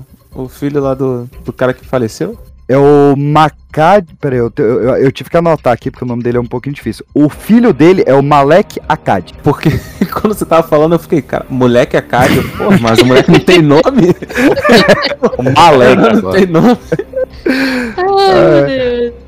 Mas gostei demais. Eu, eu vi antes da gravação aqui. O filme deixa um ganchinho ali pro próximo já, né? Lembrando, ano que vem vai ter o Halloween Ends, que é o final realmente da franquia. Então, se tiver de novo, agora vai ser novo reboot, remake. A franquia original acabou.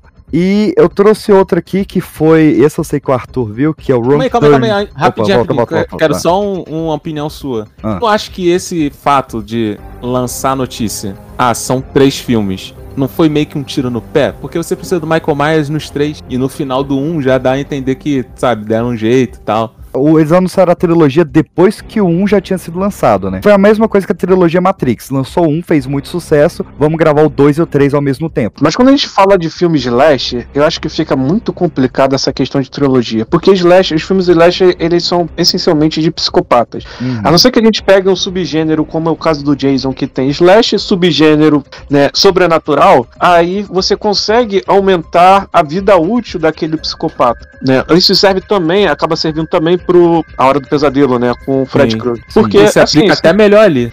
é, se aplica até melhor ali. Por quê? Porque você, quando pega Slash, a gente tá falando de filme de psicopata, e filme de psicopata, pô, o cara vai ser preso em algum momento, tá entendendo? Não tem como, Uhum. senão fica um negócio esquisito. Então eu acho que hoje trabalham com imitadores, ou eles vão trabalhar com alguma coisa, ou então eles vão acabar migrando pro, pro supernatural. Ou então faz filme de Vou levar, só. ele, vou levar ele pro espaço, aí. Aí eu adoro. fazer Ah, não, não fala de Jason X, não, cara. Não fala de Não, Jason, Jason X é muito cara. bom. Machuca Mas- muito, isso dói, cara. Mas o, a questão do Douglas Arthur, que eu não sei se já chegaram a ver o Halloween Kills, mas é- essa trilogia, e só foi revelada agora com o lançamento do Halloween Kills, mas os três filmes se passam na mesma noite. É um, Sim, eu vi isso daí. Cara, isso tá muito legal. Porque agora o 2 ele tá mostrando, tipo, coisas. Enquanto acontecia várias coisas do 1, um, ele tá mostrando o que, que aconteceu com outras pessoas e vai caminhando em, em efeito pinça pra esses eventos se encontrarem. Ah, Então, maneiro. a forma como está sendo escrito tá muito legal. E assim, fica uma brincadeirinha de todo filme você ficar imaginando como que ele vai ser pego no final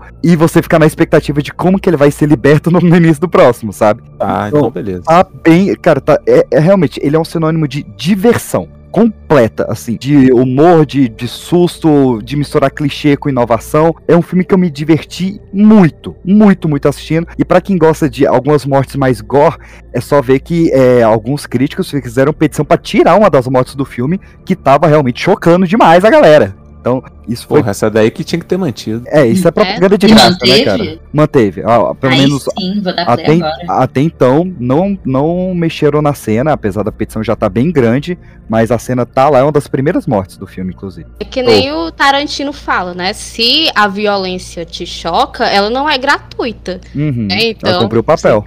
Pois é. Né? Mas o caso do Tarantino, muitas vezes a violência é gratuita mesmo. Ah, não, rapaz. é, não Não, nunca, nunca é. A violência dele é divertida.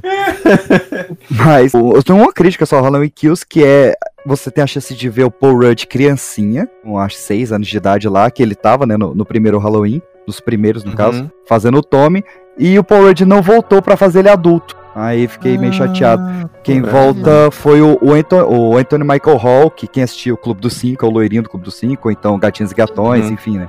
Moleque pinta de, de sessão da tarde.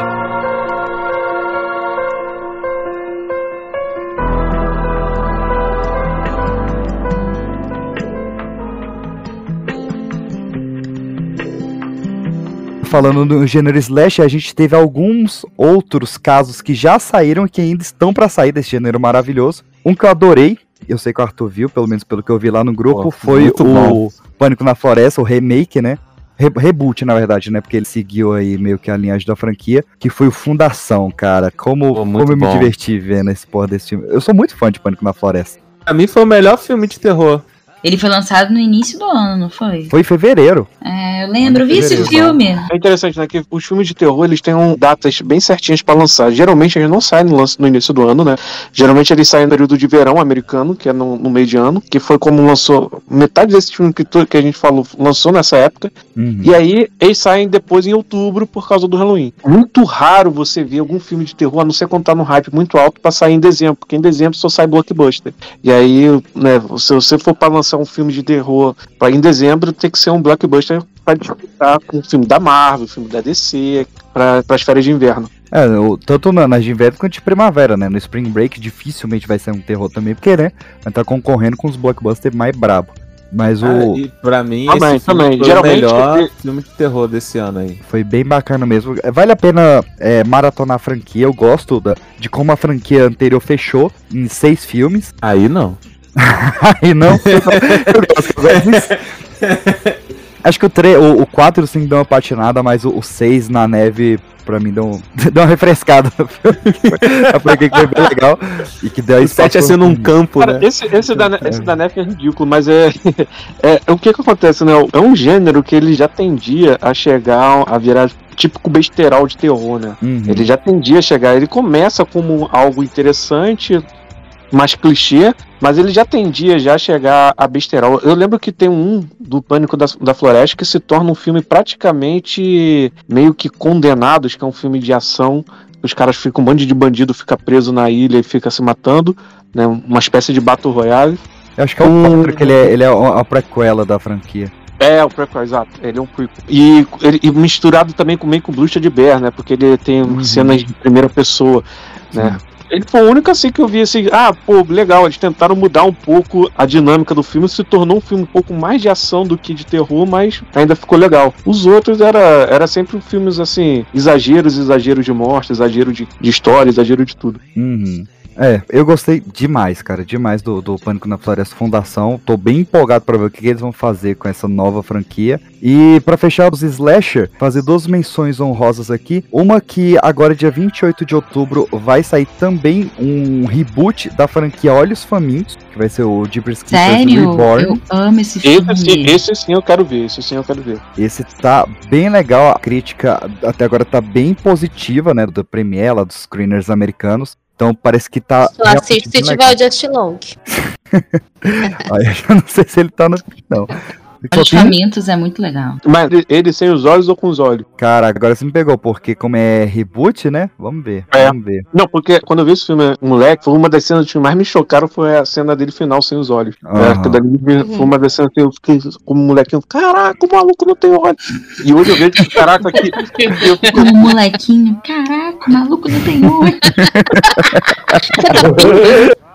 E tia, eu vi um filme lá, lá que tem olho não, ó. Sabe o que é pior? Sabe o que é pior? Eu trabalhei durante muito tempo em locadora. E aí, às vezes, as pessoas me, me, é, pediam, né, pra mim, ah, qual filme você assistiu, não sei o que lá. Eu acho que provavelmente em algum momento eu devo ter falado que, ah, olhos famintos, cara, o cara maluco não tem olho no filme. É, pois é. Agora é o, o filme do Vai Cego, né? Que, que é o. Muito bom também o filme do velho cego, inclusive. Filme do velho cego, caraca. Quando eu fui procurar, eu não, meu marido procurar no Google. Volta pra a repetir, assustar esse filme do velho cego, esse filme do velho cego e o É, filme. Vizinho, não, a É, visita. o meu marido A, a foi visita é um filme, é um filme clássico onde que diz que velho tem que acabar. Só o nome A Visita já assusta, né? Porque quem é que gosta de visita? Que medo.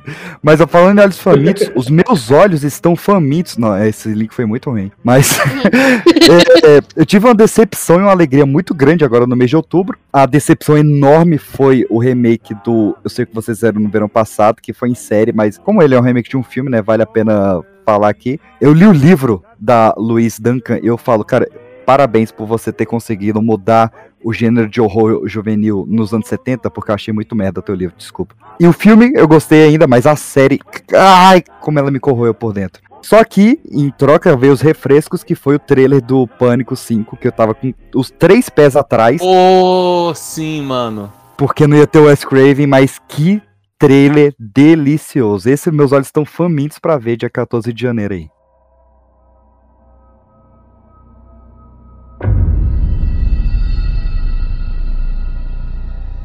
É interessante que a gente falou aqui, deve ter falado aqui uns quatro remakes, né? A gente falou de Candyman, a gente falou de, de, de, de, de Halloween, falou só de remake. Aí o único remake que flopou geral, que a gente até finge que esqueceu, é justamente dos Jogos Mortais. A Isso gente que eu ia falar, esqueceu. porque no episódio de terror ano passado, eu não lembro se foi o Pedro Azevedo, se foi o Ticon, se foi o Nando, que falou sobre o novo Jogos Mortais. Eu, eu nem sabia que ia ter. Aí eu, pô, legal, ano, ano que vem vamos falar sobre esse filme aí. Lançou, né, o Espiral, a- se não me engano, acho que a Nubra que fez a crítica, né? E, tipo, ninguém tá falando desse filme, cara. Caraca, que coisa, né? Jogos Mortais era, era uma franquia, né? Porra, mas também não me admira. Tu viu Espiral? Eu não vi, eu nem vou ver. Então, tá aí tua resposta. É, não, não, é, quem quiser dar uma olhada lá na crítica da Nubra, já dá, mas assim, só pela crítica dela você já fica completamente brochado, tá ligado? Você parar. cara? Não, É. e outra, a crítica dela deve ser mil vezes melhor que o filme. Então não perca Cara, tempo. vale lembrar que, se não me engano, acho que foi três anos atrás que teve outro filme do Jogos Mortais, né? Que foi- acho que foi o Jigsaw. E ela também fez a crítica desse filme, tá lá na, na Terra Inédita também.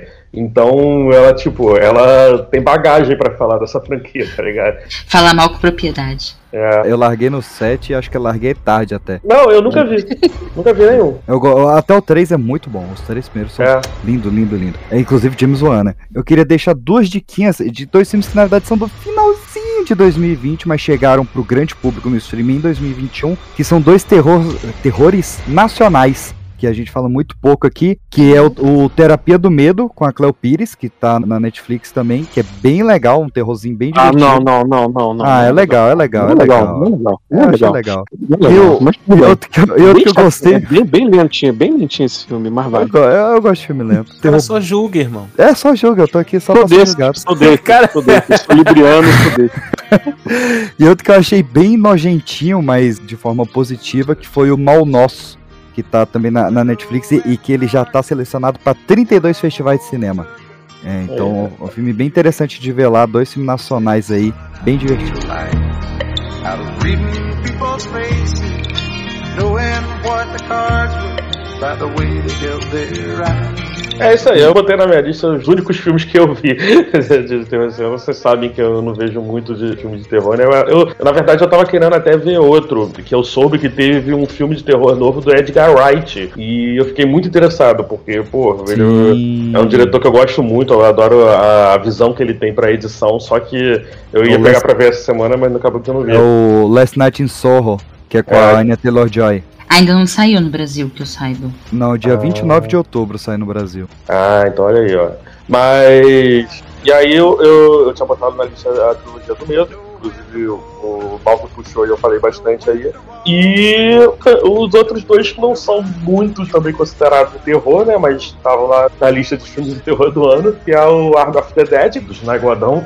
que que vou, te- vou dizer, vou falar um pouquinho sobre esse filme aí. Eu não vi inteiro, apesar de eu ter visto duas vezes. É o quê? Porque- é, Então, vou explicar. Porque eu estava acompanhado e, o, Ah. filme é da, e o filme é da Netflix. Então, Hum, vocês, vocês entendam como quiser. Na Netflix. E o filme ele passou, ele passou os bastidores, que inclusive foi a parte que eu mais prestei, atenção. E o filme começou de novo. E quando eu voltei a prestar atenção, tava no final tocando a musiquinha lá. Tocando a musiquinha? Tá, Sabemos que o filme não é broxante, né? tá, Nossa, não, olha só, broxante, eu acho que ele não foi. Broxante. É, Eu achei ótima essa frase. Eu achei que foi uma péssima escolha de palavras. Pelo contrário, foi uma ótima escolha. Não, Significa peraí, o- que o- realmente eu não não- foi. Eu não vi, né? Porque eu não quero manchar minha imagem de Zack Snyder como grande visionário do cinema. E nem eu levo a sério falar isso. Mas o filme termina com o zombie do Cranberry, sério mesmo? Sério? Óbvio Ah, é. que sim. Não, Tem é, algo é, muito clichê, é a melhor, parte do filme, é quando ele acaba. Maravilhoso. E aí começam os bastidores do filme, porque ele entra automaticamente nos bastidores do filme e, pô, aí sim, ver o making off do filme é, é, é do Zack Snyder realmente, como diretor, ele, ele, ele faz cinema. Só que assim, é um filme com um roteirozinho, né? Sabe? É aquilo. Um romance entre zumbis. Não, zumbis é- então. é- é É, vamos lá, vamos lá, vamos lá. Vamos- Em que momento da história o gênero zumbi deixou de ser terror? Porque há muito tempo já que eu não vejo zumbi como terror, tá entendendo? Um gênero zumbi como terror. Ele já virou um quase um subgênero de, de ação, Zumbilândia. Não Não, o Walking Dead ele realmente trouxe essa coisa dos Ele-. Mas o último filme de né? zumbi É. do próprio Zack Snyder, Madrugada dos Mortos, a gente não achava já de terror e é bem Ah, contido, não, né? não, é terrorzinho. o Madrugada, Madrugada dos- do do Madrugada dos Mortos terrorzinho. é, é, é quase ação, né?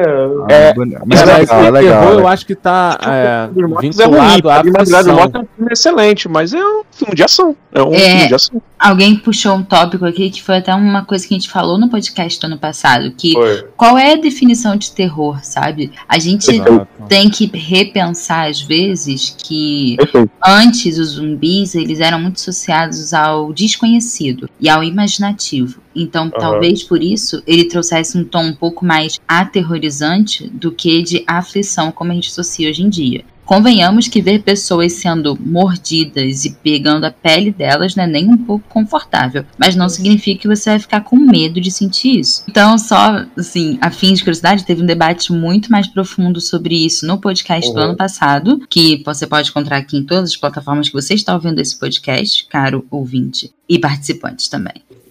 E, e vale essa reflexão. Sempre quando a gente vai classificar um filme de terror, é pensar que hoje o nosso conceito de terror é diferente dos anos 50, 60, 70, 80 e assim Exato. vai. O último filme de terror de zumbi, que eu lembro que eu fiquei com medo mesmo, o Guerra Mundial Z, com o Brad Pitt e tudo mais. Hum. Ali, ali tem uma Guerra pegada de... Mundial É, Z é ficou com medo?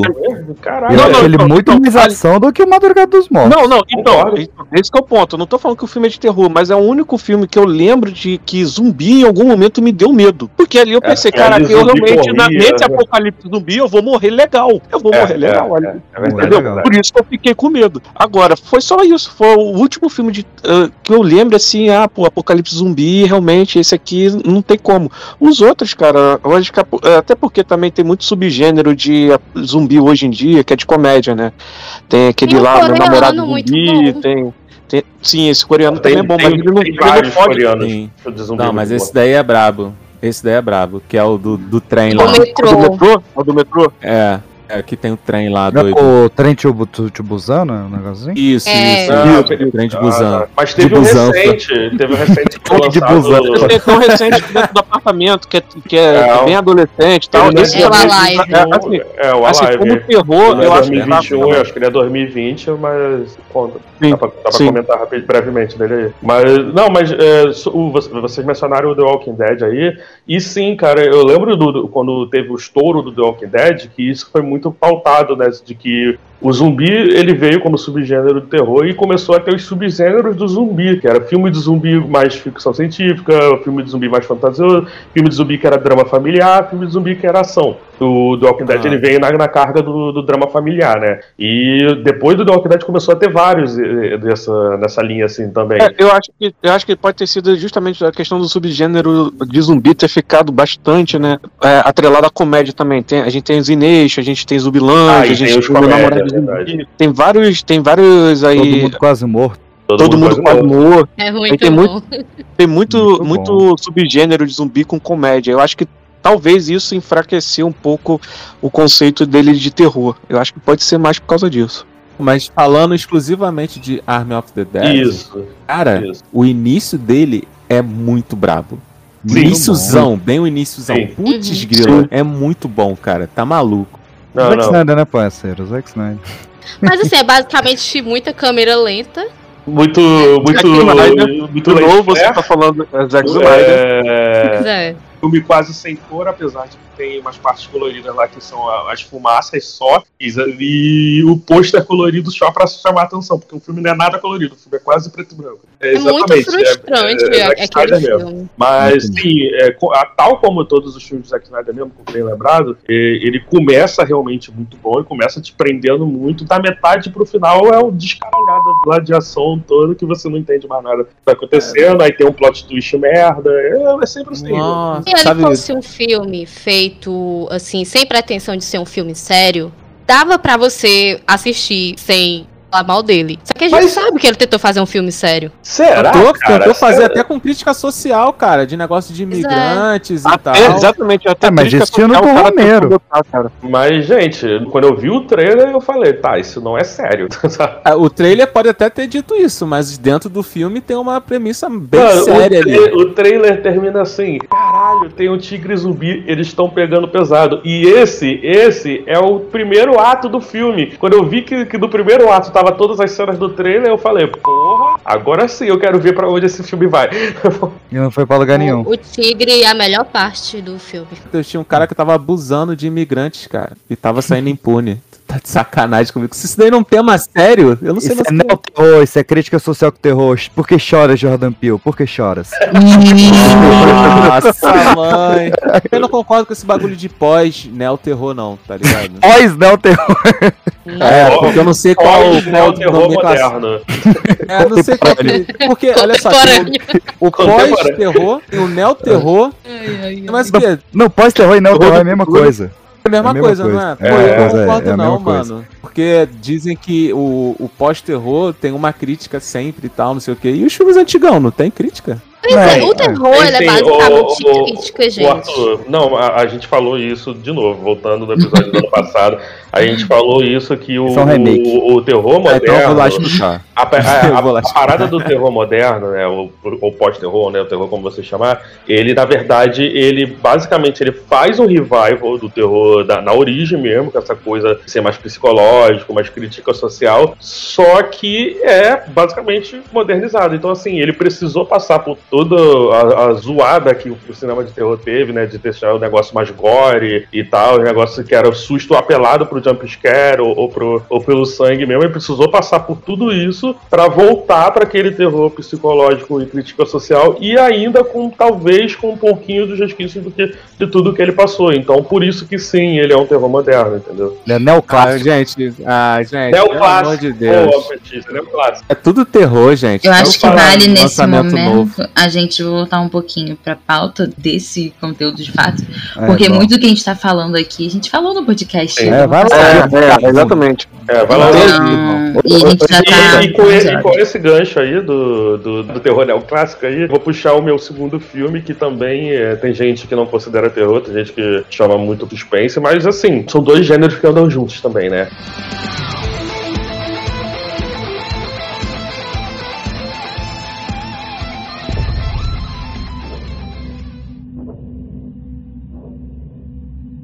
Que é O Lugar Silencioso Parte 2, que era um filme que eu tava bem ansioso pra ver, desde do, o primeiro, que, que fui eu que fiz a crítica, inclusive, né, lá na cabine da Paramount, saudade de cabine, saudade de Paramount. Ele foi um filme que ele tava pra sair ano passado, né, logo antes da quarentena, e ele foi um filme que foi muito prejudicado por causa disso, porque ele saiu esse ano, e ele já saiu também, eh, se não me engano, ele saiu direto pro, pro Paramount Plus, que ninguém tem assinado. Então é um filme que ninguém viu, e, cara, ele é um filme muito maneiro. Ele é basicamente tudo o que faltou do primeiro filme por causa de orçamento, entende? Porque o primeiro filme todo mundo lembra, né? Ele é um filme que ele é quase todo numa casa, ele é todo naquele cenário, no máximo tem a, a cenário lá da cachoeira e da ponte ou a cidadezinha, mas ele é tudo na- focado naquele núcleo, na família. E isso faz dele um filme muito bom por causa disso, né? Porque ele é um filme muito bom por causa da limitação. Só que parece que a ideia do John Krasinski era contar uma história muito maior do que aquela e que não deu. E essa história ele conta no segundo, que é a história do começo. O primeiro ato ele é muito focado no começo dos monstros, do como aconteceu, da, da sociedade se destruindo, sabe? E a, a sequência inicial ela é incrível. É aquela sequência inicial do trailer, só que muito maior. Ela é incrível aquela sequência e mostra muito mais como que ficou a sociedade depois de tudo isso que aconteceu, né? Eu não quero entrar em spoilers, né? Porque é um filme que Então, calma, acho- então ele fala. ah, um-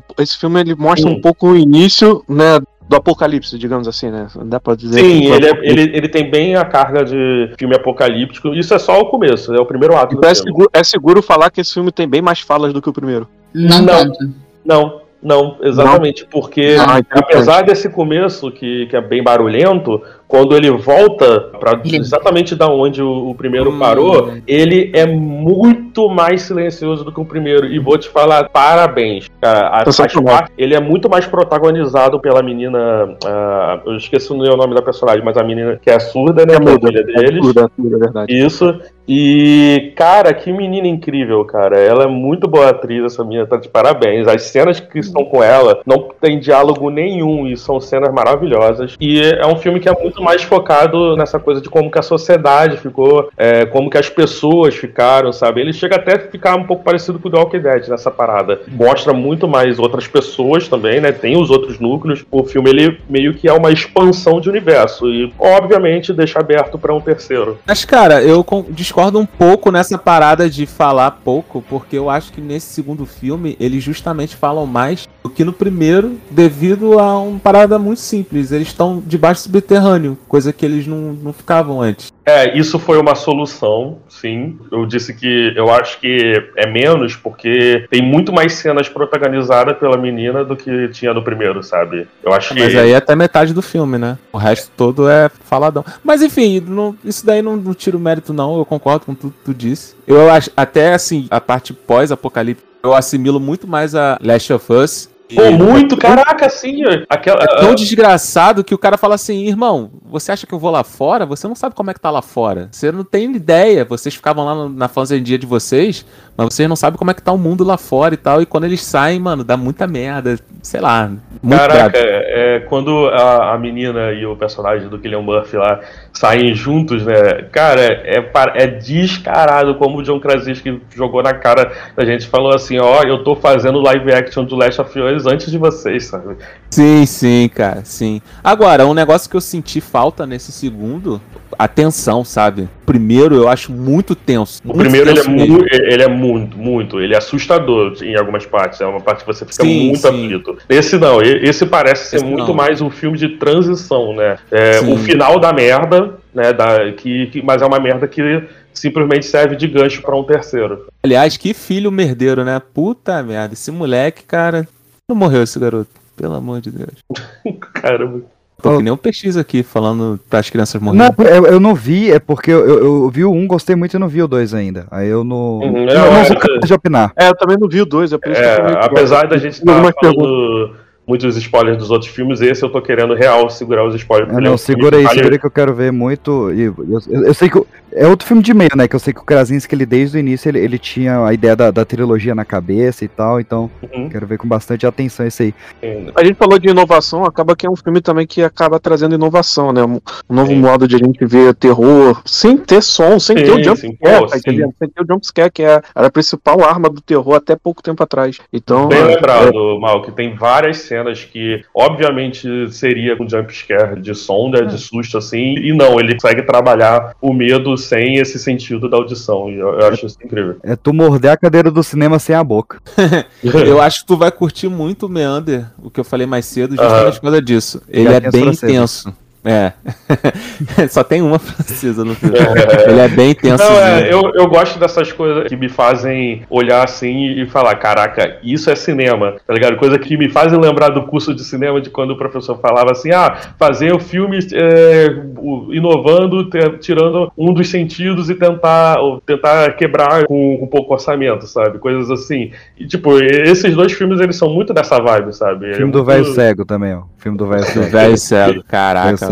Ó, eu- eu Teve tro- até uma sessão de cinema que tava tudo escuro, não tinha nem saída ligado, né? Justamente pra ter essa impressão aí. É, aí é brabo, aí, aí é. perigoso. É, é um- apesar de assim, parece que é planejado, que foi uma trilogia, é um filme que, quando ele foi anunciado, eu fiquei assim, tipo, pô, pra quê, cara? O primeiro, ele, ele tipo, beleza, ele deixa Redondo, aberto, mas, né? ele, é- mas ele é redondinho, exatamente. Sim. E não, assistiu no filme e a trama que eles botam ali, né, que vai jogar muito pro, pro final, que vai ser o terceiro, obviamente, você entende o- realmente que tem uma história sendo contada ali, né? E sim, ag- agora eu tô muito curioso pra ver o, o terceiro. Eu não tava, eu queria que fosse um filme só, mas agora eu, quero, eu tô muito que, realmente querendo ver como é que vai ser o terceiro. Ah, eu tô, tô ansioso também.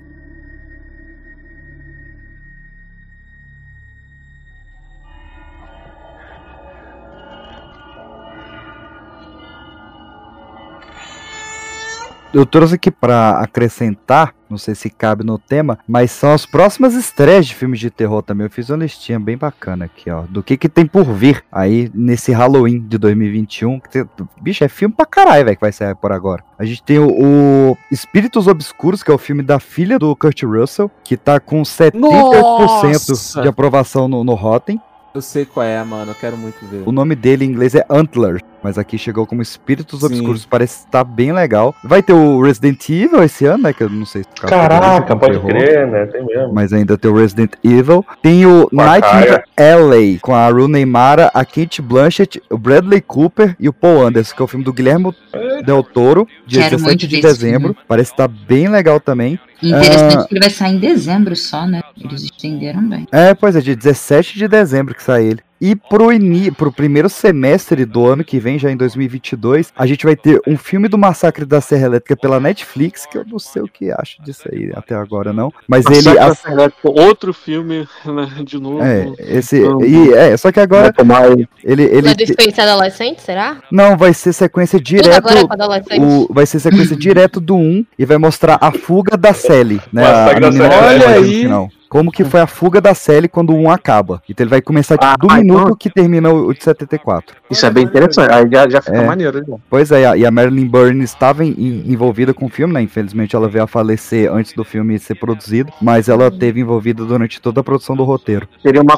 uma continuação direta mesmo. Ele é, continua... é assim como foi o Halloween de 2018. Ele vai ignorar todas as sequências e vai continuar do minuto que termina o de 74. O resto não existe mais. Ainda no início dos anos, né, do ano que vem, a gente tem o novo filme do Robert Eggers, da Bruxa, que ele vai fazer um remake do Nosferatu, inclusive com a Anya Taylor-Joy, né, que foi a protagonista do A Bruxa. É, essa foi a grande, foi a grande, talvez, né, tenha- sido uma das grandes novidades de filme terror aí. A volta do, do Nosferatu, inclusive, é, é É, interessante. É esse que é o do Jared Leto? Não, o do George Leto é o Morbius, da, ah, da, da verdade, Sony. viajei. Que também, que também tá né, no- que também aí no, no ano que vem, que eu não sei se entra como É o, é o- é o Nosferatu da Marvel. É o Nosferatu da Nosferatu da Marvel, Mas tá crer. perto, tá perto. A gente tem dois filmes do Jordan Peele pro ano que vem. Um deles é o Nope, que ele vai voltar a ter o Daniel Kaluuya como protagonista, no protagonista de Corra, vai ser o protagonista de novo. Tudo pra E- mim. Tudo, né, cara? O moleque é bom demais. Ele é muito bom. E vai ter uma animação do Harry Selick, que foi o diretor do Coraline, que é uma, animação de terror pra Netflix, onde o Jordan Peele vai dublar o personagem principal junto com o Keegan Michael Key, que é a, a dupla dinâmica ali, né, de, de comédia e de terror. Parece estar bem legal também. Pra quem curte esses filmes no estilo do Lugar Silencioso, a Netflix vai lançar o They Here, que vai ser curta-metragem, mas tá todo mundo falando desse filme. Ele é um filme onde todos os personagens ouvem um som maligno antes de morrer, só que você não ouve esse som. E eles trabalham com essa ideia aí de, de- de você não ouvir o que, que os personagens estão ouvindo. Ah, Gostei da, não. da proposta. Ah, Vamos ver. tá. É, é mais um dessa. é, não pode ver, não pode falar, agora não pode ouvir. É, vai ter o remake do Firestarter, né, da Incendiária do Stephen King. Vai ter um novo filme baseado na obra do Joe Hill, que é outro conto dele que, enfim, é Black Phone, se não me engano. O, o novo Noivo de Frankenstein também. E um que eu tô esperando muito pro início do ano que vem, é, nessa primeira leve de filmes de terror, que é um remake do Lobisomem Americano em Londres, que eu tô curioso pra ver, porque eu gosto muito do de 81.